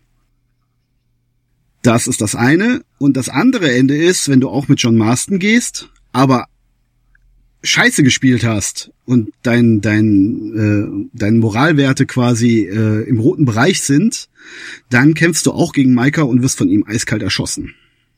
Also hingerichtet. Hm. Ja, also du stirbst dann nicht an Tuberkulose, sondern du wirst von ihm wirklich erschossen. Ja gut, vielleicht haben sie versucht, so ein bisschen zu spiegeln, wie das eigene Spielverhalten war. Genau. Um dann auch den passenden Tod einem da zu präsentieren. Ja, so ist es. Aber gut, der Tod ist unausweichlich. Aber es macht Sinn, dass alle drei Enden auf Red Dead Redemption 1 führen, ja? Okay. Weil, Weil das, John, John das, flüchtet zurückkehrt, das klingt ein bisschen komisch. John flüchtet ja auf jeden vorstellen. Fall. Also du, du rettest erst nochmal äh, in der Mission vor der letzten Mission rettest du nochmal Abigail und Jack, also den die Mutter und, und den Sohn. Ja, und die flüchten dann zusammen mit Sadie Adler. Also die bringt die weg. Und dann gehst du mit John zusammen nochmal zum Lager, um dann quasi Dutch und diesen Micah zu stellen. Und da kommt es dann halt auch zum Kampf und dann flüchtest du mit John zusammen und dann kommt die Entscheidung, ob du als Arthur wieder zurückreitest und John alleine flüchten lässt oder ob du ihn begleitest bei der Flucht. Also John flüchtet ja, auf jeden man Fall. Man ist eigentlich schon geflohen. Die Frage ist einfach nur, ob man sagt, komm, schaffst du schon alleine oder komm, ich helfe dir, ähm, dann sind wir sicher, dass es ja, genau. klappt. So hat sich das empfunden. Hm. Also John kommt auf jeden Fall durch und äh, ja, der Epilog ist ja dann quasi dann die Geschichte, wie er dann mit seiner Familie zusammen sich quasi eine neue Existenz aufbaut auf dieser Farm, die man dann am Ende von Red Dead 1 sieht. Das Einzige, was ich nicht weiß, ist, inwiefern der Teil jetzt diese Figur des John Marston so ein bisschen diskreditiert, weil John Marston war für mich jetzt nicht der coolste Typ aus der Gang und auch eher teilweise jemand, dem man helfen muss, weil er so ein bisschen unbeholfen war. Also der Macher war für mich ganz klar der Arthur Morgan. Und ich hatte eher bisher immer den Eindruck, dass in Red Dead Redemption 1 eigentlich der John Marston vom Typ her das darstellen soll, was der Arthur Morgan eigentlich in dem Teil war. Ja, aber wird er doch, wird weiß, er doch. Er wird doch quasi aufgebaut über das Spiel hinweg. Dadurch, dass du mit Arthur ja. mehrere Missionen auch mit ihm machst und so, äh, die, die, beiden werden ja auch Freunde und du, du merkst doch auch bei John Marston eine gewisse Entwicklung. Und wenn du dann den Epilog spielst, wenn er dann quasi wirklich vom Farmhelfer zum eigenständigen Farmer wird und dann musst du aber auch mit der Sadie die Kopfgeldmission machen, merkst du doch, dass er auch immer tougher wird. Das schon aber äh, äh, zumindest ist für mich Arthur Morgan der taffere Charakter von ja. Und ich hätte, also wenn ich wenn, wenn ich mir so einen typischen Cowboy vorstelle, denke ich eher an Martha als an den John. Äh, und, Arthur. Äh, da weiß ich nicht inwiefern. äh, das habe ich auch gerade gedacht. was was habe ich hast gesagt? Martha gesagt. Martha. Okay. Das, nee, aber insofern mal gucken. Ähm, wie gesagt, ich hoffe ja, dass das remaked wird und dann werde ich den und da warte ich, also ich bin so hin und her gerissen gewesen, aber äh, Entscheidung war jetzt erstmal gefallen, noch mal ein bisschen zu warten, ob die noch äh, quasi ein Remake ankündigen. Ansonsten werde ich den ersten Teil jetzt einfach so nochmal spielen. Ich vermute mal, wenn die eh PC-Version, die ja angeblich schon existiert, von Red Dead 2 rauskommt, dass sie das dann da irgendwie mit dazu packen oder das kurz danach veröffentlichen werden. Das ist meine Vermutung. Aber die werden noch warten, weil die Verkäufe sind ja noch gut. Ich denke mal, ein Jahr wird es wohl dauern, bis die PC-Version erscheint. Ja, mal, mal gucken. Ja, ich habe mich jetzt aber ordentlich leer geredet, was das Thema Red Dead Redemption 2 angeht. Ähm, ist dir das Detail aufgefallen, dass äh, John Marston genauso wie im ersten Red Dead Redemption nicht schwimmen kann? Mm, nee, ist mir nicht. Ja, weil John, ach Quatsch, John, äh, Arthur kann ja schwimmen. Mit dem muss man ja auch öfter mal ja. schwimmen. Und ich bin irgendwann mit John Marston mal irgendwo in den in den See gefallen und äh, ja, er ertrinkt. Er kann nicht schwimmen, genauso wie in Red Dead Redemption 1, was da wahrscheinlich eher technisch limitiert war, kann er nicht schwimmen. Und das habe ich auch gedacht, so schönes Detail, aber war jetzt irgendwie unnötig. Ja, das stimmt wohl. Vielleicht kann man ja das Schwimmen lernen im Remake, wer weiß. Ja, wer weiß. Aber, hm. Den Geisterzug hast du gefunden? Auch Nein. nicht. Hast du mit der Eulen dich unterhalten, der Geist, der da in den Sümpfen lebt? Ich merk schon. also es gibt noch jede Menge Kram, der zu entdecken ist. Also äh, wie gesagt, das Spiel steckt voller Details. Ja, das ist auf jeden Fall. Maurice, hast du noch äh, irgendeine Frage, irgendwas, was dich interessiert zur Story, was du gerne wissen möchtest? Nein, ich, das meiste hat sich geklärt. Also ich, ich wusste, dass es, ich, ich, Kai hatte mir das geschrieben und ich habe das halt auch, glaube ich, in ein, zwei Videos gesehen, dass es halt relativ nahtlos in Red Dead Redemption 1 übergeht. Äh, ich wusste halt nur nicht, was mit Arthur Morgan passiert. Äh, also ich, ich fand es jetzt nicht schlimm genug, dass ich hätte das gar nicht hören dürfen.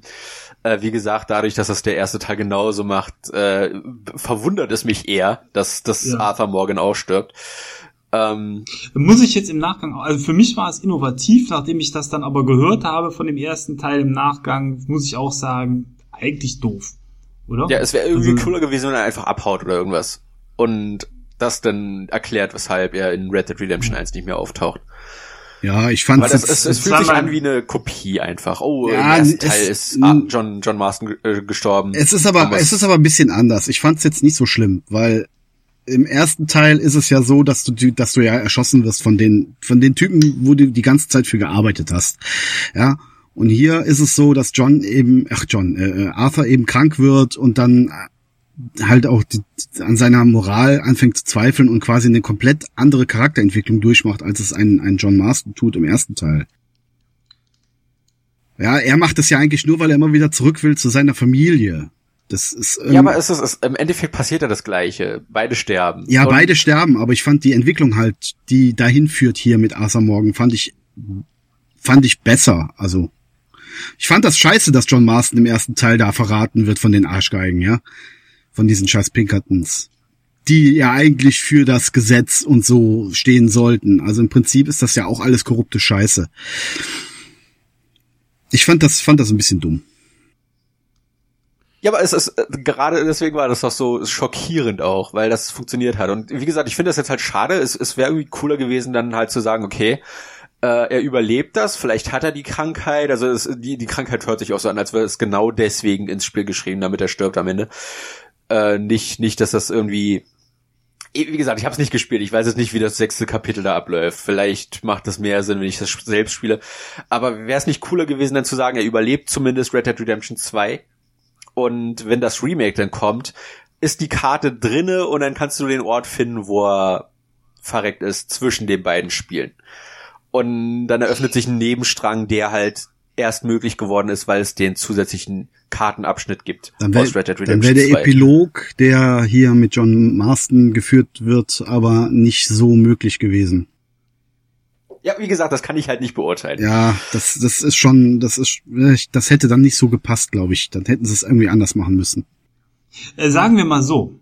Man hat gesehen, wie die Frau das Grab besucht und man hat den am Boden liegen gesehen. Man hat tatsächlich nicht gesehen, dass der Leichnam verschacht worden ist, dass der wirklich tot ist. Es mag äh, einen Story-Kniff geben, um den wieder einzubauen, weil ich sogar tatsächlich als er am Ende da in dem Sonnenaufgang lag, also ich war, ich war mir nicht sicher, dass der wirklich tot ist. Also es ist nicht auszuschließen, dass er noch lebt, aber es ist mehr als unwahrscheinlich. Ja, die anderen beiden Enden suggerieren, dass er tot sein muss.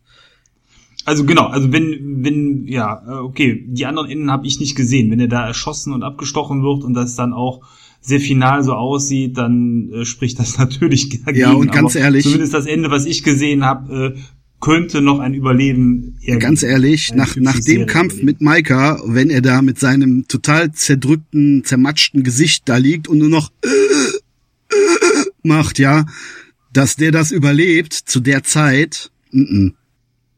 Ja. Gut, es ist auch letzten Endes so, dass äh, der, die, die Fortsetzung ist ja schon geschrieben, da kommt er nicht drin vor und ich glaube nicht, dass die die Arbeit machen, dann auch noch die Story groß umzuschreiben. Also das, ja. Ja, Nee, aber ich glaube, wir sollten mal zu einem Ende kommen. Äh, ja, ich glaube, wir haben auch das, das Wichtigste, glaube ich, irgendwie erzählt. Ich meine, Details und so, es gibt so viel Kram, über das man reden könnte. Es ist einfach Wahnsinn, aber wir müssen ja mal irgendwann zum Ende kommen. Genau. Ja, dann, äh, liebe Hörer, ich hoffe, ihr hattet viel Spaß mit dem Podcast. Wenn ihr bis hierhin gehört habt, hoffe ich auch, dass ihr schon viel Spaß mit dem Spiel gehabt hattet. Und äh, ja, nächste Woche wird es dann, oder in zwei Wochen wird es deutlich rätsellastiger. Der Maurice hat sich gepoint and klickt äh, in zwei Titeln. Ähm, ich denke, je nachdem, wie viel Zeit das Ganze in Anspruch nimmt, kann man das noch mit äh, dem äh, Book of Unwritten Tales 2 vielleicht auch kombinieren, dass man da zumindest drüber spricht. Ansonsten würde ich es, äh, denke ich mal, im Outro machen.